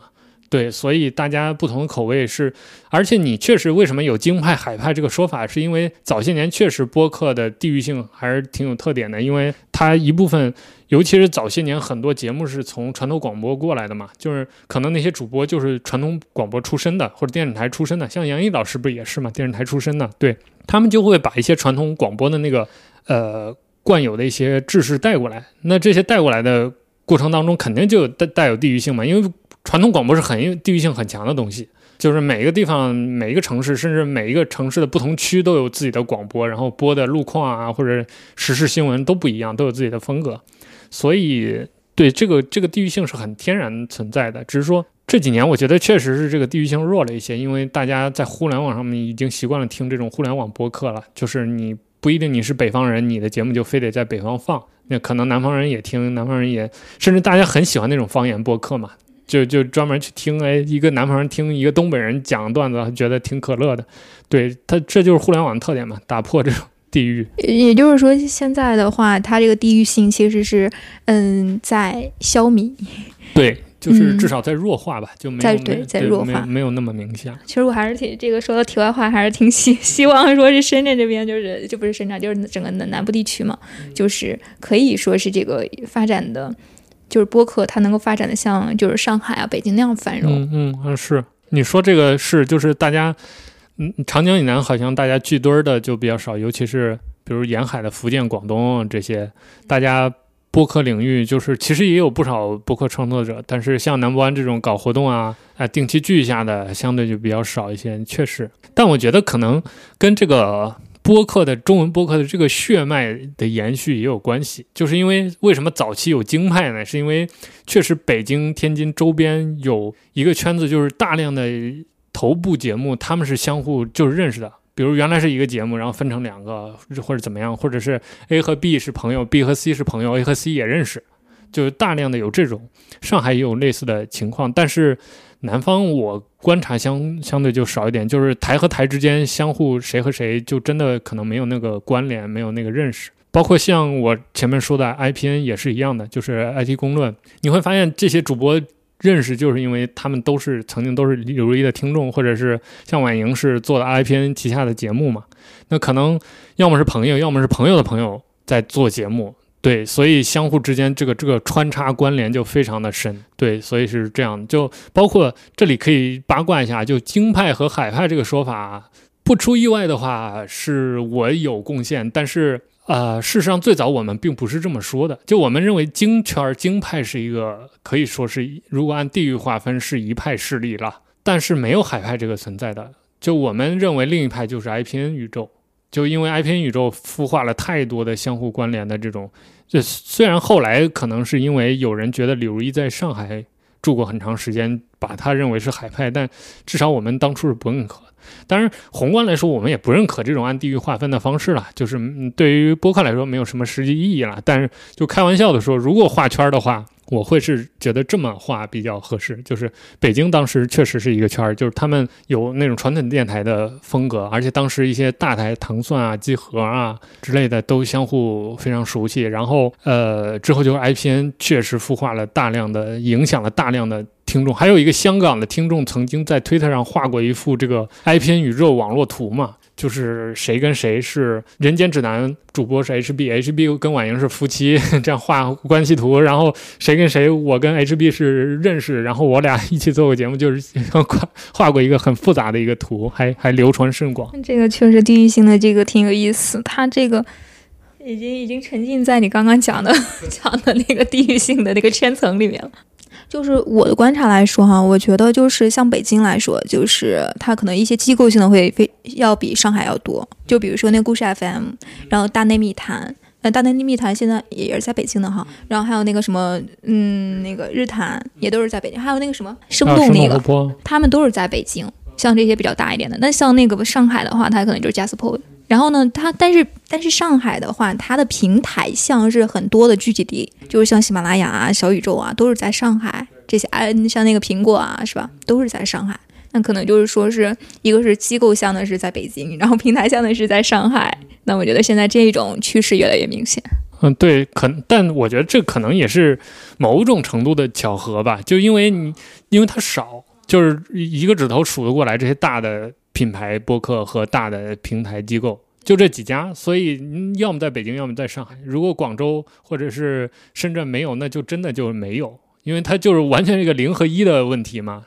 对，因为就这几家，所以当然也。具体来说，肯定这个原因不止这一个了，因为广州和深圳，比如说恰好没有音频平台创业啊。荔枝嘛，荔枝 FM，荔枝是哪？广州的啊，荔哦，对对对，广州的，荔枝是广州啊，那也算占了一个。对，然后比如说像深圳有 QQ 这么大的。企业在就别的音频平台可能也没有什么竞争的机会之类的，就等等吧，各种各样的原因，我觉得。对对，还有一个就是，然后，就是那个就是那个渊的创始人那个任宁，任宁，他好像是在任宁老师，对他好像是在深圳这边的吧？他的那个渊的供应商，我猜应该是深圳的，我没有看啊。他，但是他本人是在上海。之前我们去参加那个什么那个会的时候，在上海，然后呢，就是有他们这边。有那个渊的，他的那个就是做那个宣传的小姐姐，然后他们说啊，他们就是从深圳到上海的，然后我在想，他们的公司应该是在在深圳，那很合理啊，因为做这类的肯定要么在深圳，要么在中东莞，要么在广州。就是做这类三 C 店的周边的，因为这个供应链资源都是在这边的。对，所以说我觉得这个播客它的商业化好像南方更强了一点哦。对，这 它的那种商，对，来做联名周边，这边全是深圳满地都是供货商，随便找。嗯，那也是。嗯嗯，那你就是那就是在这个商业它的变现的过程中，嗯，您觉得会有哪些？机遇还有哪些挑战？就是市场不够大的问题吧。而而且我从我个人的角度来说，我没有想到一个说我肉眼可见，说我提一个锦囊妙计，整个行业这么遵照着走就能走出困境的一个一个方案。我没有想到，就是我虽然能看到它有商业化的问题，或者是这个市场接受度的问题，但是比如你问我怎么让播客听播客的人更多，我也不知道。嗯，这个很难说。这个对对，所以。我觉得这就是最大的问题吧，就是而且你看很多呃播客的论坛啊、峰会啊，也没少开，大家也没少讨论这些问题，但其实也没有谁给出更好的答案。就是大家听播客的人虽然看上去是在增加的，但是至少不像别的互联网行业那样突飞猛进式的增长。就大家都是一个平平淡淡、默默增增加的一个。而且你说该利用的资源，其实也都利用上了。这几年请明星来做播客的节目也挺多的。就是从流量的角度、社会影响力的角度，这些知名大 V，包括像姜思达这种明星，也都参与到做播客当中了。对，但就是说白了，就是大家该做的也都做了。但是听播客的人还是就那么多。嗯，那我们聊一下，就是它的技术性的吧。就是您觉得这个小宇宙呢，它是属于是一种人工的一个分发，然然后呢，像其他平台，其实它都是属于是一种算法分发为主的。但其实我觉得小宇宙它现在它属于属于是一种人工加算法，对对，都是有在的。那那您觉得这两种分发方式来说啊，您更更喜欢哪一种，或者说是对他们的看法？嗯，因为苹果一直以来在内容上都有自己的想法，然后苹果就是苹果，就科技爱好者都很喜欢苹果的，比如 Apple Music 啊之类的一些算法。它主打的一个点就是，呃，它是有人工介入的。就比如说，呃，Apple Music 里面它的一些精选的一些播单，是他们的音乐编辑真的去一张张挑，然后一首一首歌挑出来，然后给用户推荐的。所以用户喜欢 Apple Music 的用户会觉得它更对口味。Apple Podcast 其实也延续了类似的思路，就之前那个 Apple 那个活动不是也有讲嘛？他们的团队也有讲他是怎么挑、怎么选这些这些节目上到精选或者首页的。对，虽然是只有那一个大哥在管这个事儿，但他依然是以这种人工的传统的方式来做这个事儿。所以我觉得小宇宙上的内容，包括他每天的三条那个首页推荐，包括底下的一些各种小的榜单，大家会喜欢，原因也是因为这种人工的介入嘛，就是它有人味儿嘛。因为本身这个播客是个强人属性的一个人人性化的一个东西，就是呃，还是重复刚才那句话，就是播客最最迷人的地方就是。有不同的人散发不同的这个个性化的东西，那所以人的介入，就是人工的选择的介入，肯定是对他很有帮助、很有好处的。所以这方面我是蛮赞同人工介入的。对，所以而且这个播客这个事情算法，我觉得可能比音乐更难，因为音乐它至少你比如说你假设歌词儿是不能量化的，它音乐本身是可以量化的，就是你这个歌曲的曲风 BPM。然后用到了哪些合成器、什么样的音色，这些是可以机器学习，然后用一套算法帮用户去匹配他喜欢的口味的。而事实上也证明，音乐的这种数据算法匹配的准确度还是蛮高的。像 Spotify 啊，就任何音乐平台都在用类似的算法在算。但播客这个就不一样了，那每一期真是你不能靠 AI 去分析文字、语音转文字，然后就去匹配。当然，或许 AI 也可以了，但至少就目前来说，我们能看到的还是。不太行的，就还得靠很强的这种人工介入。如果你想让用户喜欢的话，那就是还有一个问题，就是我我据我所知啊，就是比如说，嗯，这个它的这个人工嘛，就是有很多这个呃创作的。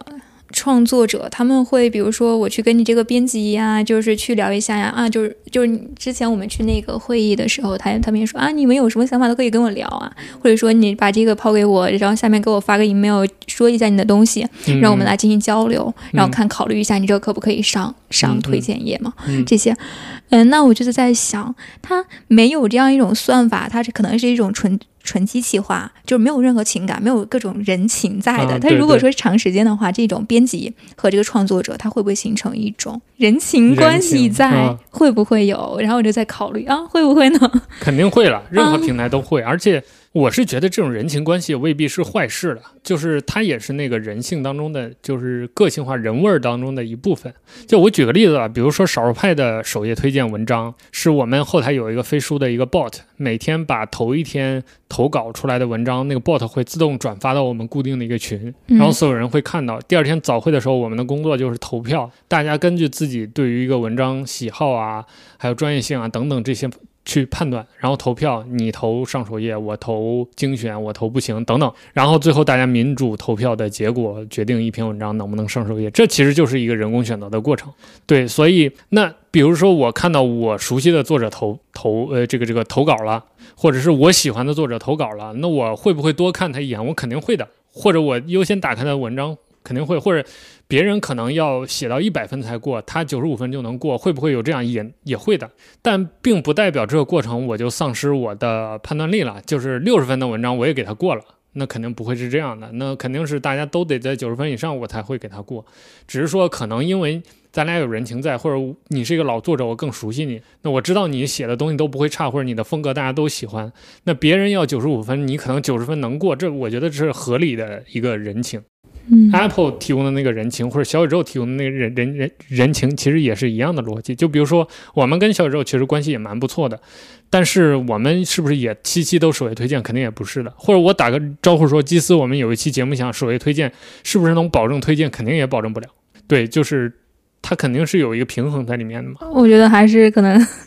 也是我是我多虑了。对就我觉得这个人情是肯定会在的，嗯而且是它不是一个特别，就是它不是一个坏事儿。我觉得，甚至站在比如站在创作者的角度，你肯定希望你是认识那个对方那个平台的人，你能跟他交流是更好的一件事儿嘛。比如说 Apple 那个平台，之前 Apple 都是冷冷冰冰的一种给人的感觉，你都不知道这人是谁，你都不知道这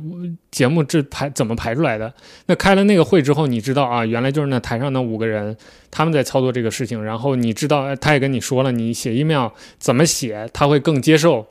那我相信台下主播是更愿意这件事情发生的，就是下次他就知道了，OK，那我就写这个 email，然后把我这个节目介绍清楚，按你的规则来，我就有更大几率被 Apple Podcast 推荐。我觉得这也是一件好事儿。对，所以这个人情，我觉得它未必就是纯机器、纯客观理性，未必就是一件好事儿。然后有这个人情人情在，也不一定是坏事。嗯，那您觉得您就是在这个创作的过程中，就是嗯，有没有使用一些技术手段去服务于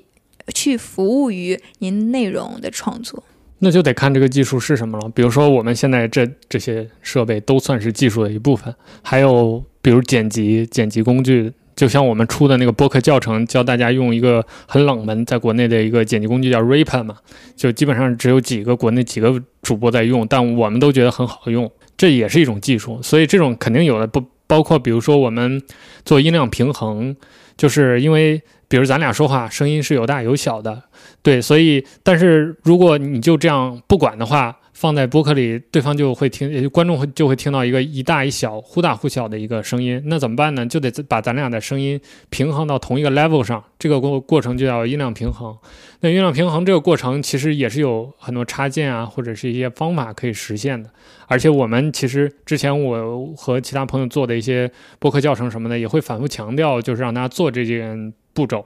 这样的话，因为很多就是，尤其是那种远程录音，那真的是音质都不一样，然后加上音量大小也不一样，那就听感会差很多嘛。对，这些都是我觉得技术的一部分吧。那这这个实验过程当中，我们就得买很多的插件啊，然后包括学习一些音频的知识啊等等。对，这些我觉得都是技技术的一部分，而且我还额外认为是技术的一部分，就是聊天的技巧。或者说做播客本身的一些技巧，做内容的技巧，我觉得这也是技术的一部分。就是我之前也有过一次交流，就是说，或者说我提过一个很经典的问题吧，就是假如这期的嘉宾是你不想聊天的，就你不喜欢这个嘉宾，或者是这个嘉宾本身不善言辞，你怎么做一期节目呢？就是难道你就因为对方不擅长或者你不喜欢，就你坐这儿就？不说话了吗？肯定不是这样的。就一个专业的主播就应该像一个专业的主持人一样，就您有技巧、聊天的技巧、沟通的技巧，把这个话题聊下去，让这期节目顺顺利利的聊完，然后让对方说出他想说的话，或者实现你自己的一个效果，这也是技巧的一部分。所以我觉得这都是技巧，都肯定要用大量的类似的技巧。呃，那呃，就是在数据方面的一些技巧呢，技术、数据分析。我自己是不做。这些分析的，对，因为这些数据对我来说没有特别大的意义。就比如说平台上后台那些收听数，我需要的时候我会看一眼，但也只是看一眼，就我不会啊，比如说图形化做成 Excel 表，然后对比这个月和上个月同比增加多少，环比增加多少，有多少听众是 Apple Podcast 平台的什么这些，我不是那么的在意。当然，主要原因也是因为我们没有这方面的压力嘛，所以。我的 KPI 或者怎么样，我就不需要特别考虑这样的问题，但我会看那个，就是我主要看平台分布，就这个还是蛮重要的，因为少数派的用户大部分都还是至少一半以上还是还是 Apple Podcast 的平台的用户，那我肯定会考虑这些平台用户大部分分布在哪儿，所以我在写 Show Note 的时候，比如说那个让大家订阅的链接，我就会更多的展示那些，比如说把 RSS 写在最前面，然后小宇宙写在第二等等，我会根据这个来。嗯，那您觉得有没有什么平台技术是可以去思考的？这个平台技术指什么呢？平台，那刚刚说的算法算是一个平台技术吧？你是想说那些，比如说怎么在各个平台上推广啊，或者怎么样的吗？平台推广、平台算是平台运营嗯，对，运营平台运营。然后平台的话，你还有一个平台的一个，一般来说你们不是在平台上面进行。剪辑啊那些，所以就不会涉及到一个平台上的一个技术的使用。对，因为上一次我们参加那个呃，就是那个呃会议的时候，然后他们说是喜马拉雅，然后推出了一系列的，就是哦去让、对。方便这个创作者他进行的一个对，小宇宙技术性的也有更新提提提供这些，对，但但因为我是比较 old school 的 这个主播了嘛，就是当我会剪辑的时候，就当这些平台推推出这些智能化功能的时候，我已经很熟练的在我本地能剪辑了，所以我已经跨过这道关了。他们，呃，他们说就是这些平台提供的这些剪辑工具都是比较面向新手的。就是他会给你一些更基础的，比如说你最开始你剪的诉求肯定就是剪嘛，就是你要把那个你不要的话删掉，把两段分一段话分成两段，类似于这种比较初级的剪辑，他们比较擅长那个。另外就是像呃喜马拉雅，它会提供那个文字语音转文字，然后你可以看着文字去剪你对应的语音的那个位置的一些，就可能更可视化、更方便。但其实我不太喜欢那个功能了，因为就是还是那句话，就是播客是有语气的。就可能某一段是语气不对，或者那个那个空档不对。我我其实平时主要是剪那些东西，所以，呃，单纯给我文字让我去剪哪儿说错了，这个不是我的重点。对，所以，嗯，而且因为这些平台都提供了相应的比较完备的那个指导，就操作指引。你第一次进去，它会有一些提示框什么的，包括如果你不会用，它后台还有一个教程。甚至是影片教你怎么去用他们的剪辑工具，所以这方面我觉得还好吧。就如果新新主播不会用这些比较重的客户端的话，用一下也没有什么。哦，对，刚刚我忽然就想到一个问题，就是刚刚所说的这个算法和人工，那呃，就是一般来说，那我可不可以理解为算法它是一个更偏于理理性的技术，而这个人工它属于偏向于感性的技术？也可以这么说吧。嗯嗯，对，因为人工你说感性，我觉得也没有什么错的，就是。编辑总会有自己的口味的嘛，然后甚至比如说每一个平台，它的编辑都会有围绕它这个平台的口味去做一些筛选，对，所以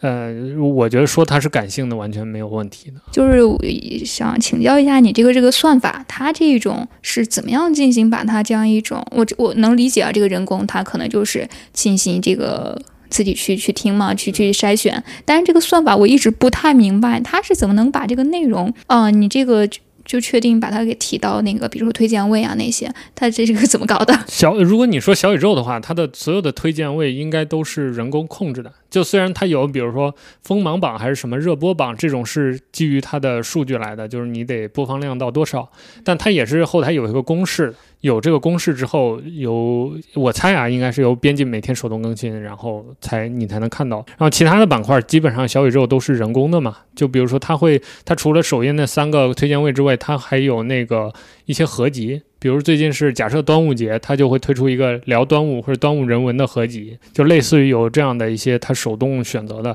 然后包括它的一些播客平台的算法也是基于这个的。比如说你标题，像喜马拉雅就是你起标标题，然后你的文字描述不是有两百字嘛？然后呃，而且你每一期节目你上传的时候是可以打标签的。然后它综合这几个元素就提炼出来，就机器会大概猜到你这期是讲什么内容。比如说你喜欢听灵异故事，然后你听了一个，然后它。就去截别人的那些关键字什么的，他分析别人也是讲灵异故事，他就推给你嘛，就大概是这么一个逻辑。嗯嗯，您觉得这个播客它这个技术，它是怎么样对这种声音文化的塑造？这点不知道你有没有这样一种思考？嗯，这是一个蛮蛮我知道这个深刻的问题了，有点抽象。对，所以说我把它放在最后。其实我有一点不太确定，就是到底播客对我们，就先不说播客的技术了，就播客本身对我们声音的文化到底有没有实质上的塑造或者影响有多大？这个问题我是没有那么明确的。比如说，播客对于我们流行文化当中有多少，它贡献了多少元素，或者说它。改变了多少我们日常的表达的方式？我觉得其实蛮少的。就或者说有一些梗都是内部梗，就是你只有是播客的听众或者主播才会这么说，或者才，比如说哪个主播开他的玩笑，谁谁有怎么样的特质，甚至哪个节目有出过什么金句等等。所以我觉得广泛意义上，它对于我们文化的塑造，我觉得还看不到吧。就是更别说播客技术对于这个了。对，所以呃，那。至于播客技术，就包括你刚才说到的一些，不管是剪辑的技术，还是聊天的技术，还是还是像你刚才说的算法这些，我觉得，嗯，它可能我觉得继承比塑造更多一点吧，就是它受人影响比它去影响别人更多。比如说像你刚才说的算法这个部分，它完全来源于音频平台，比如音乐推荐的那套算法的逻辑的改动。就它并不是多么原创的或者怎么样的一个东西。那至于聊天的技巧也是一样的，我觉得传统主持人、传统广播电台对于这个主播的技术的影响，肯定是远远高过播客主播对电台的影响的。那别的也是一样的，比如说剪辑技巧，其实它也都是基于传统音乐剪辑啊，或者传统广播剪辑的那些东西。对它也没有什么新的东西，所以我觉得他可能与其说他去塑造别人，可能别人塑造他还更多一点，就或者说他还是一个被塑造的一个状态吧。对，就是播客还没有真的走进流行文化，或者我觉得这个问题也回答了我们今天探讨另一个问题，就是怎么算播客，比如说被大大众接受了，或者是怎么衡量播客的价值。那可能有一天我们流行的类似于像 YYDS 这样的流行文化梗是从播客里面出来的时候。而且是大量从播客里面出来的时候，可能就代表着这种文化形态已经是一个占领市场主流的一种状态。对，因为比如电影很显然是有这种能力的，音乐很显然是有这种能力的，娱乐八卦明星很显然是有这种能力的，包括书。包括什么社交媒体都是有这种能力的，但唯独播客还是没有的。就可能上一次播客上热搜还是姜思达在节目里头干嘛了，我都忘了。就爆那个料啊，对对对，说史航的那个问题，对对对对，那其实跟播客也问关系不是很大。对，嗯，就当然如果这种事儿长期的，比如说上一年的热搜，每个月都有几次，那可能也代表着播客的一种所谓的出圈吧。但这种还太少。你刚刚就是那种表，嗯，刚刚解释让我就是想到的是。那可能您更看重的是一种人对技术的他的这一种，他是人是他处于一种主体性的地位置在的，而不是说是被技术所塑造、操控的。对，操控的。那你可能就是前两天我去听那个一个讲座嘛，一个老师，然后他就是他们就是也有很多，他们是研究学者，他们是在说这个技术它的一个决定性的问题。对，嗯，对对。其实我觉得这个应该是从不同的角度去思考的一个问题，而且可能也没有什么最终答案啊，或者更更正确的答案。对他可能需要像你这样的研究者一直去思考，访问很多人去去最终得出结论的一个问题。我觉得这个就是一个什么鸡生蛋，蛋生蛋生鸡那种悖论的问题，对，无限循环。其实就这种，它就是每个人他的这种争论，它是不可能有一个最终的一个结果，因为每个人他的思想是不一样的嘛。你刚刚有说你不会去太了解用户这个问题。就是用户他的这个画像，您是不会有分析的，对吗？因为当时我觉得这个这个问题的话，这个可能说是因为少数派它是属于是一种这个共创性的创作者共创的这种平台。然后我在想啊，这个呃少数派这个播客呀，它可能会不会有一种对于独特的一种受众运营的一个策略在？呃，如果呃我说一个最容易理解的吧，从性别上来说。啊，这个还蛮有意思的。我在线下参加一些活动，或者跟一些朋友聊，大家都觉得少数派的男女用户比例应该是九比一这种，因为大部分都是男生在喜欢这种科技数码嘛。但事实上，少数派应该是七比三左右，而且有往六四延伸的这么一个趋势，也就是事实上不是大家想的那样。就是一方面，并不是只有男生才喜欢科技产品；另一方面，就是因为少数派这两年扩展了生活领域的一些话题之后，有更多的女性的，不管是创作者还是读者，愿意加入这个平台，在看这些内容了。所以，就这个就跟大家想象的有点不一样。其实跟我一开始的想象也有点不一样。对，所以我觉得这这可能算是能代表少数派的一一个方面吧。就是这几年少数派，不管是用户的变化，还是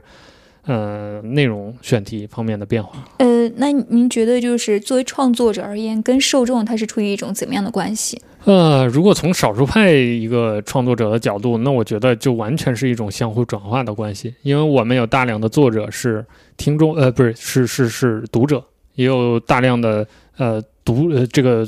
这怎么说呢？就是读者他同时也在写作，就是他们同时兼具创作者和消费者或者。阅读者的这么一个身份，而且这个比例还是蛮高的，这是少数派平台一个特点，就是可能某些人在某些领域他很擅长，他就输出内容，但同时他又是另一方一另一些领域的一个受众，对这样的。那我们的听众可能也有类似的状况吧，就是有一些节目的，因为我们很多节目的嘉宾也是会请一些作者嘛，那他们平时可能就是在收听节目的人，但是刚好有他擅长的话题，我们就会请他来聊。对，所以也有这样的情况。是关于受众的一个反馈的问题。刚刚您也有聊到这个，对于受众反馈，您是不 care 的，几乎是不 care 的。对，不那么 care。对，而且您就是主要是体现了一个是不 care，一个是只是 care 那些理性的东西。啊，对，对，是的。嗯，好，那就是呃，有没有想过跟受众建立一种更加亲密的关系？没有，我很害怕。就我很害怕一个陌生人，就我最害怕的是听到陌生人的赞美。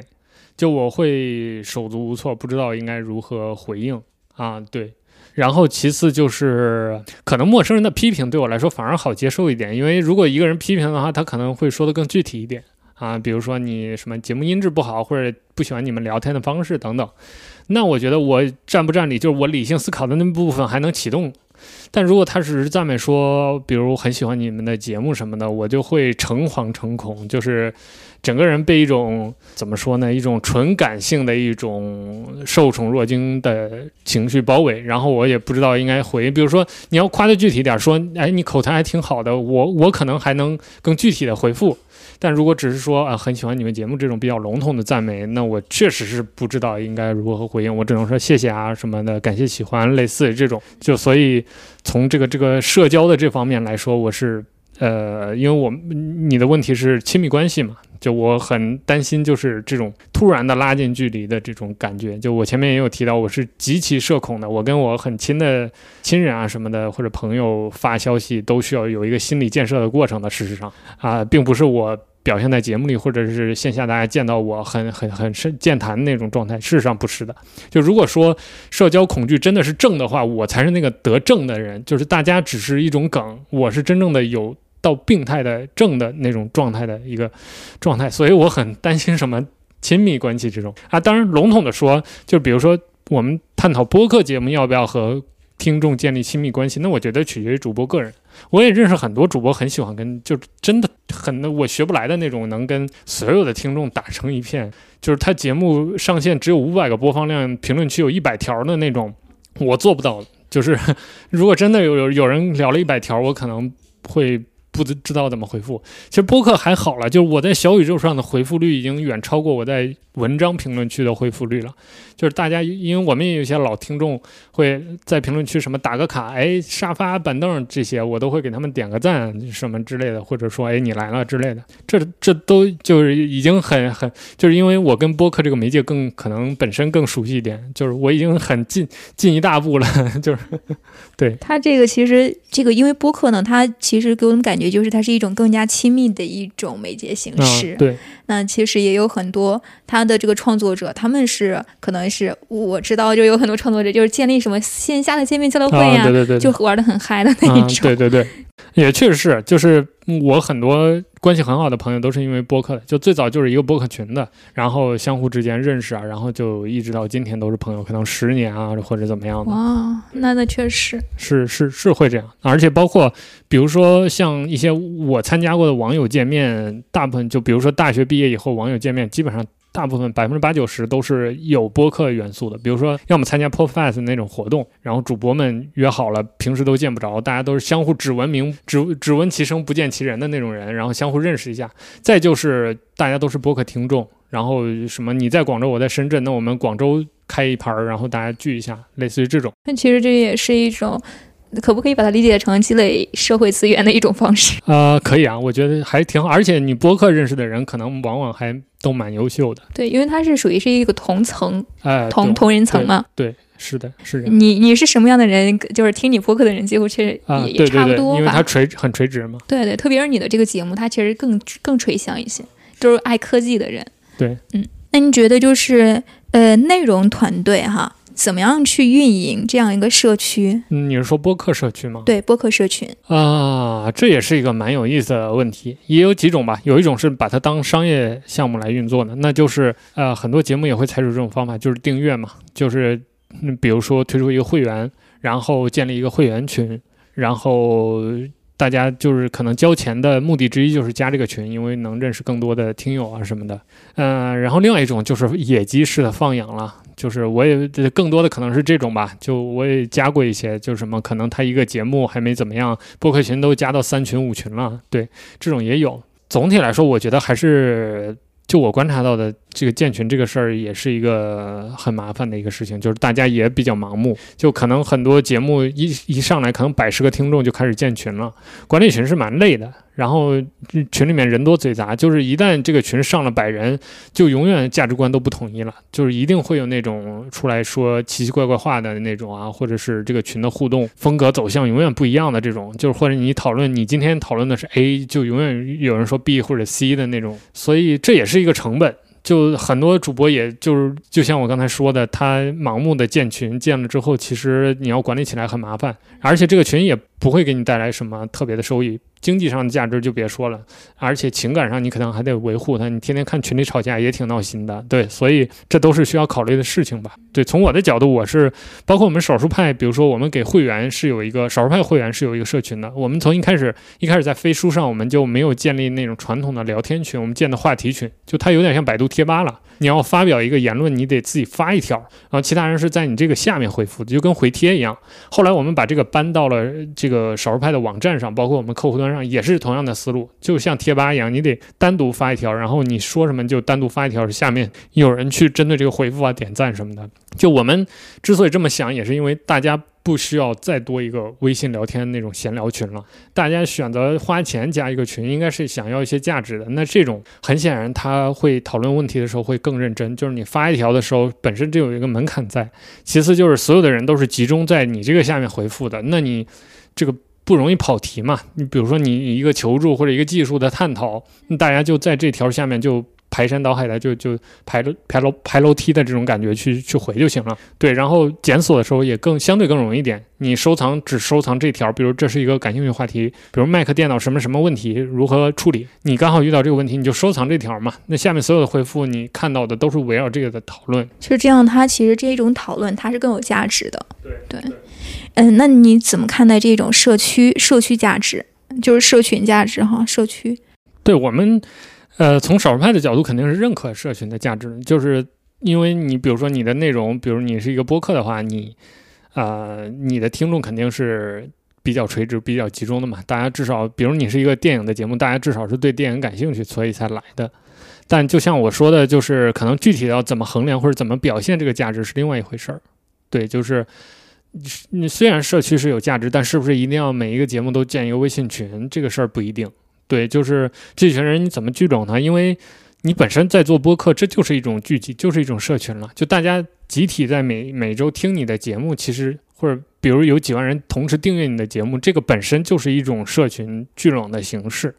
就你是不是真的还要用一个微信群类似这样的东西去体现它？我觉得是需要思考的。也不是说完全不行了，就是我觉得是需要主播去思考每个节目或者每个主播面对的环境可能不一样。对对，我就发现现在是很多那个创作的那个创作者，然后他们都在建群，都是在建群，然后我就在思考，然后这个社区它社群它到底你能有一个什么样的一个价值在？而且尤其那种人多的群，你上次进去和下次进去你都不知道聊到哪儿了，对，话题都都变了。对，因为我要做田野嘛，然后我就会去。那建了好多群，然后呢，你知道有时候那个群就几百，就是几百条信息我都没看，我我我就其实我把那些群，因为我把它作为田野，我都把它置置顶了，嗯，置顶了之后 我又不看，空占一个位置。就就很就是有时候因为不是不看，因为那个信息太庞杂了，是看不过来。对，而且也不是每一条都是围绕你想看的东西来聊的，大部分都是闲聊。对对对，因为时间太太确实挺那个的，然后也没想到它其实它是每个群它是很活跃的一个一个存在。是，大家都是对这种群都是活跃度挺高，大家都觉得相互是熟人，一进来都自然熟。对对对，是，他会给你就是会有一种很亲近的感觉。对，氛围是挺好的。对，是。OK，那我们的访问环节就到这里结束了。这次的访问我觉得是挺全面的，就我不知道作为一期播客肯定是一期很长的节目啊。刚说要不要做一期四小时，我们今天就录了三个小时，所以我就试一下吧，我把我我们原原本的这个完整的内容发出来。然后我把这句放在开头提醒大家一下，这是一期很长的节目，但是这期我觉得也就让我做，我也做不了这么细致的节目了。就是关于一个一个关于播客的问题，从内容的到技术的到社交媒体的等等，就让我去回答的话，就我可能毕生所学 也就是这点东西关于播客。对，所以对我来说也是一次很完整的梳理吧，对于我对播客的认识。所以也很感谢小静老师。这次访谈。嗯，非常感谢 Nick 老师给我这样一个访，让我能够访 访问到你的机会。对，也就是学习，能够学到，今天也是学到了好多，呃，关于这个播客领域内的一些问题，就是一些一些知识点，就一长知识。所以你的这个最终结论会出现在哪里呢？出现在你的博士论文里？博士论文对，要感谢 Nick 老师，肯定会有的，致谢，而且还会有 Nick 老师的一些他的话都在引用里面。好，如果到时候发出来了，也发给我们听众看一看，感受一下 静老师的这个对播客的感受。OK，那我们今天这期访谈就到这里，再次感谢静老师，也感谢听众朋友们，大家再见，拜拜。再见。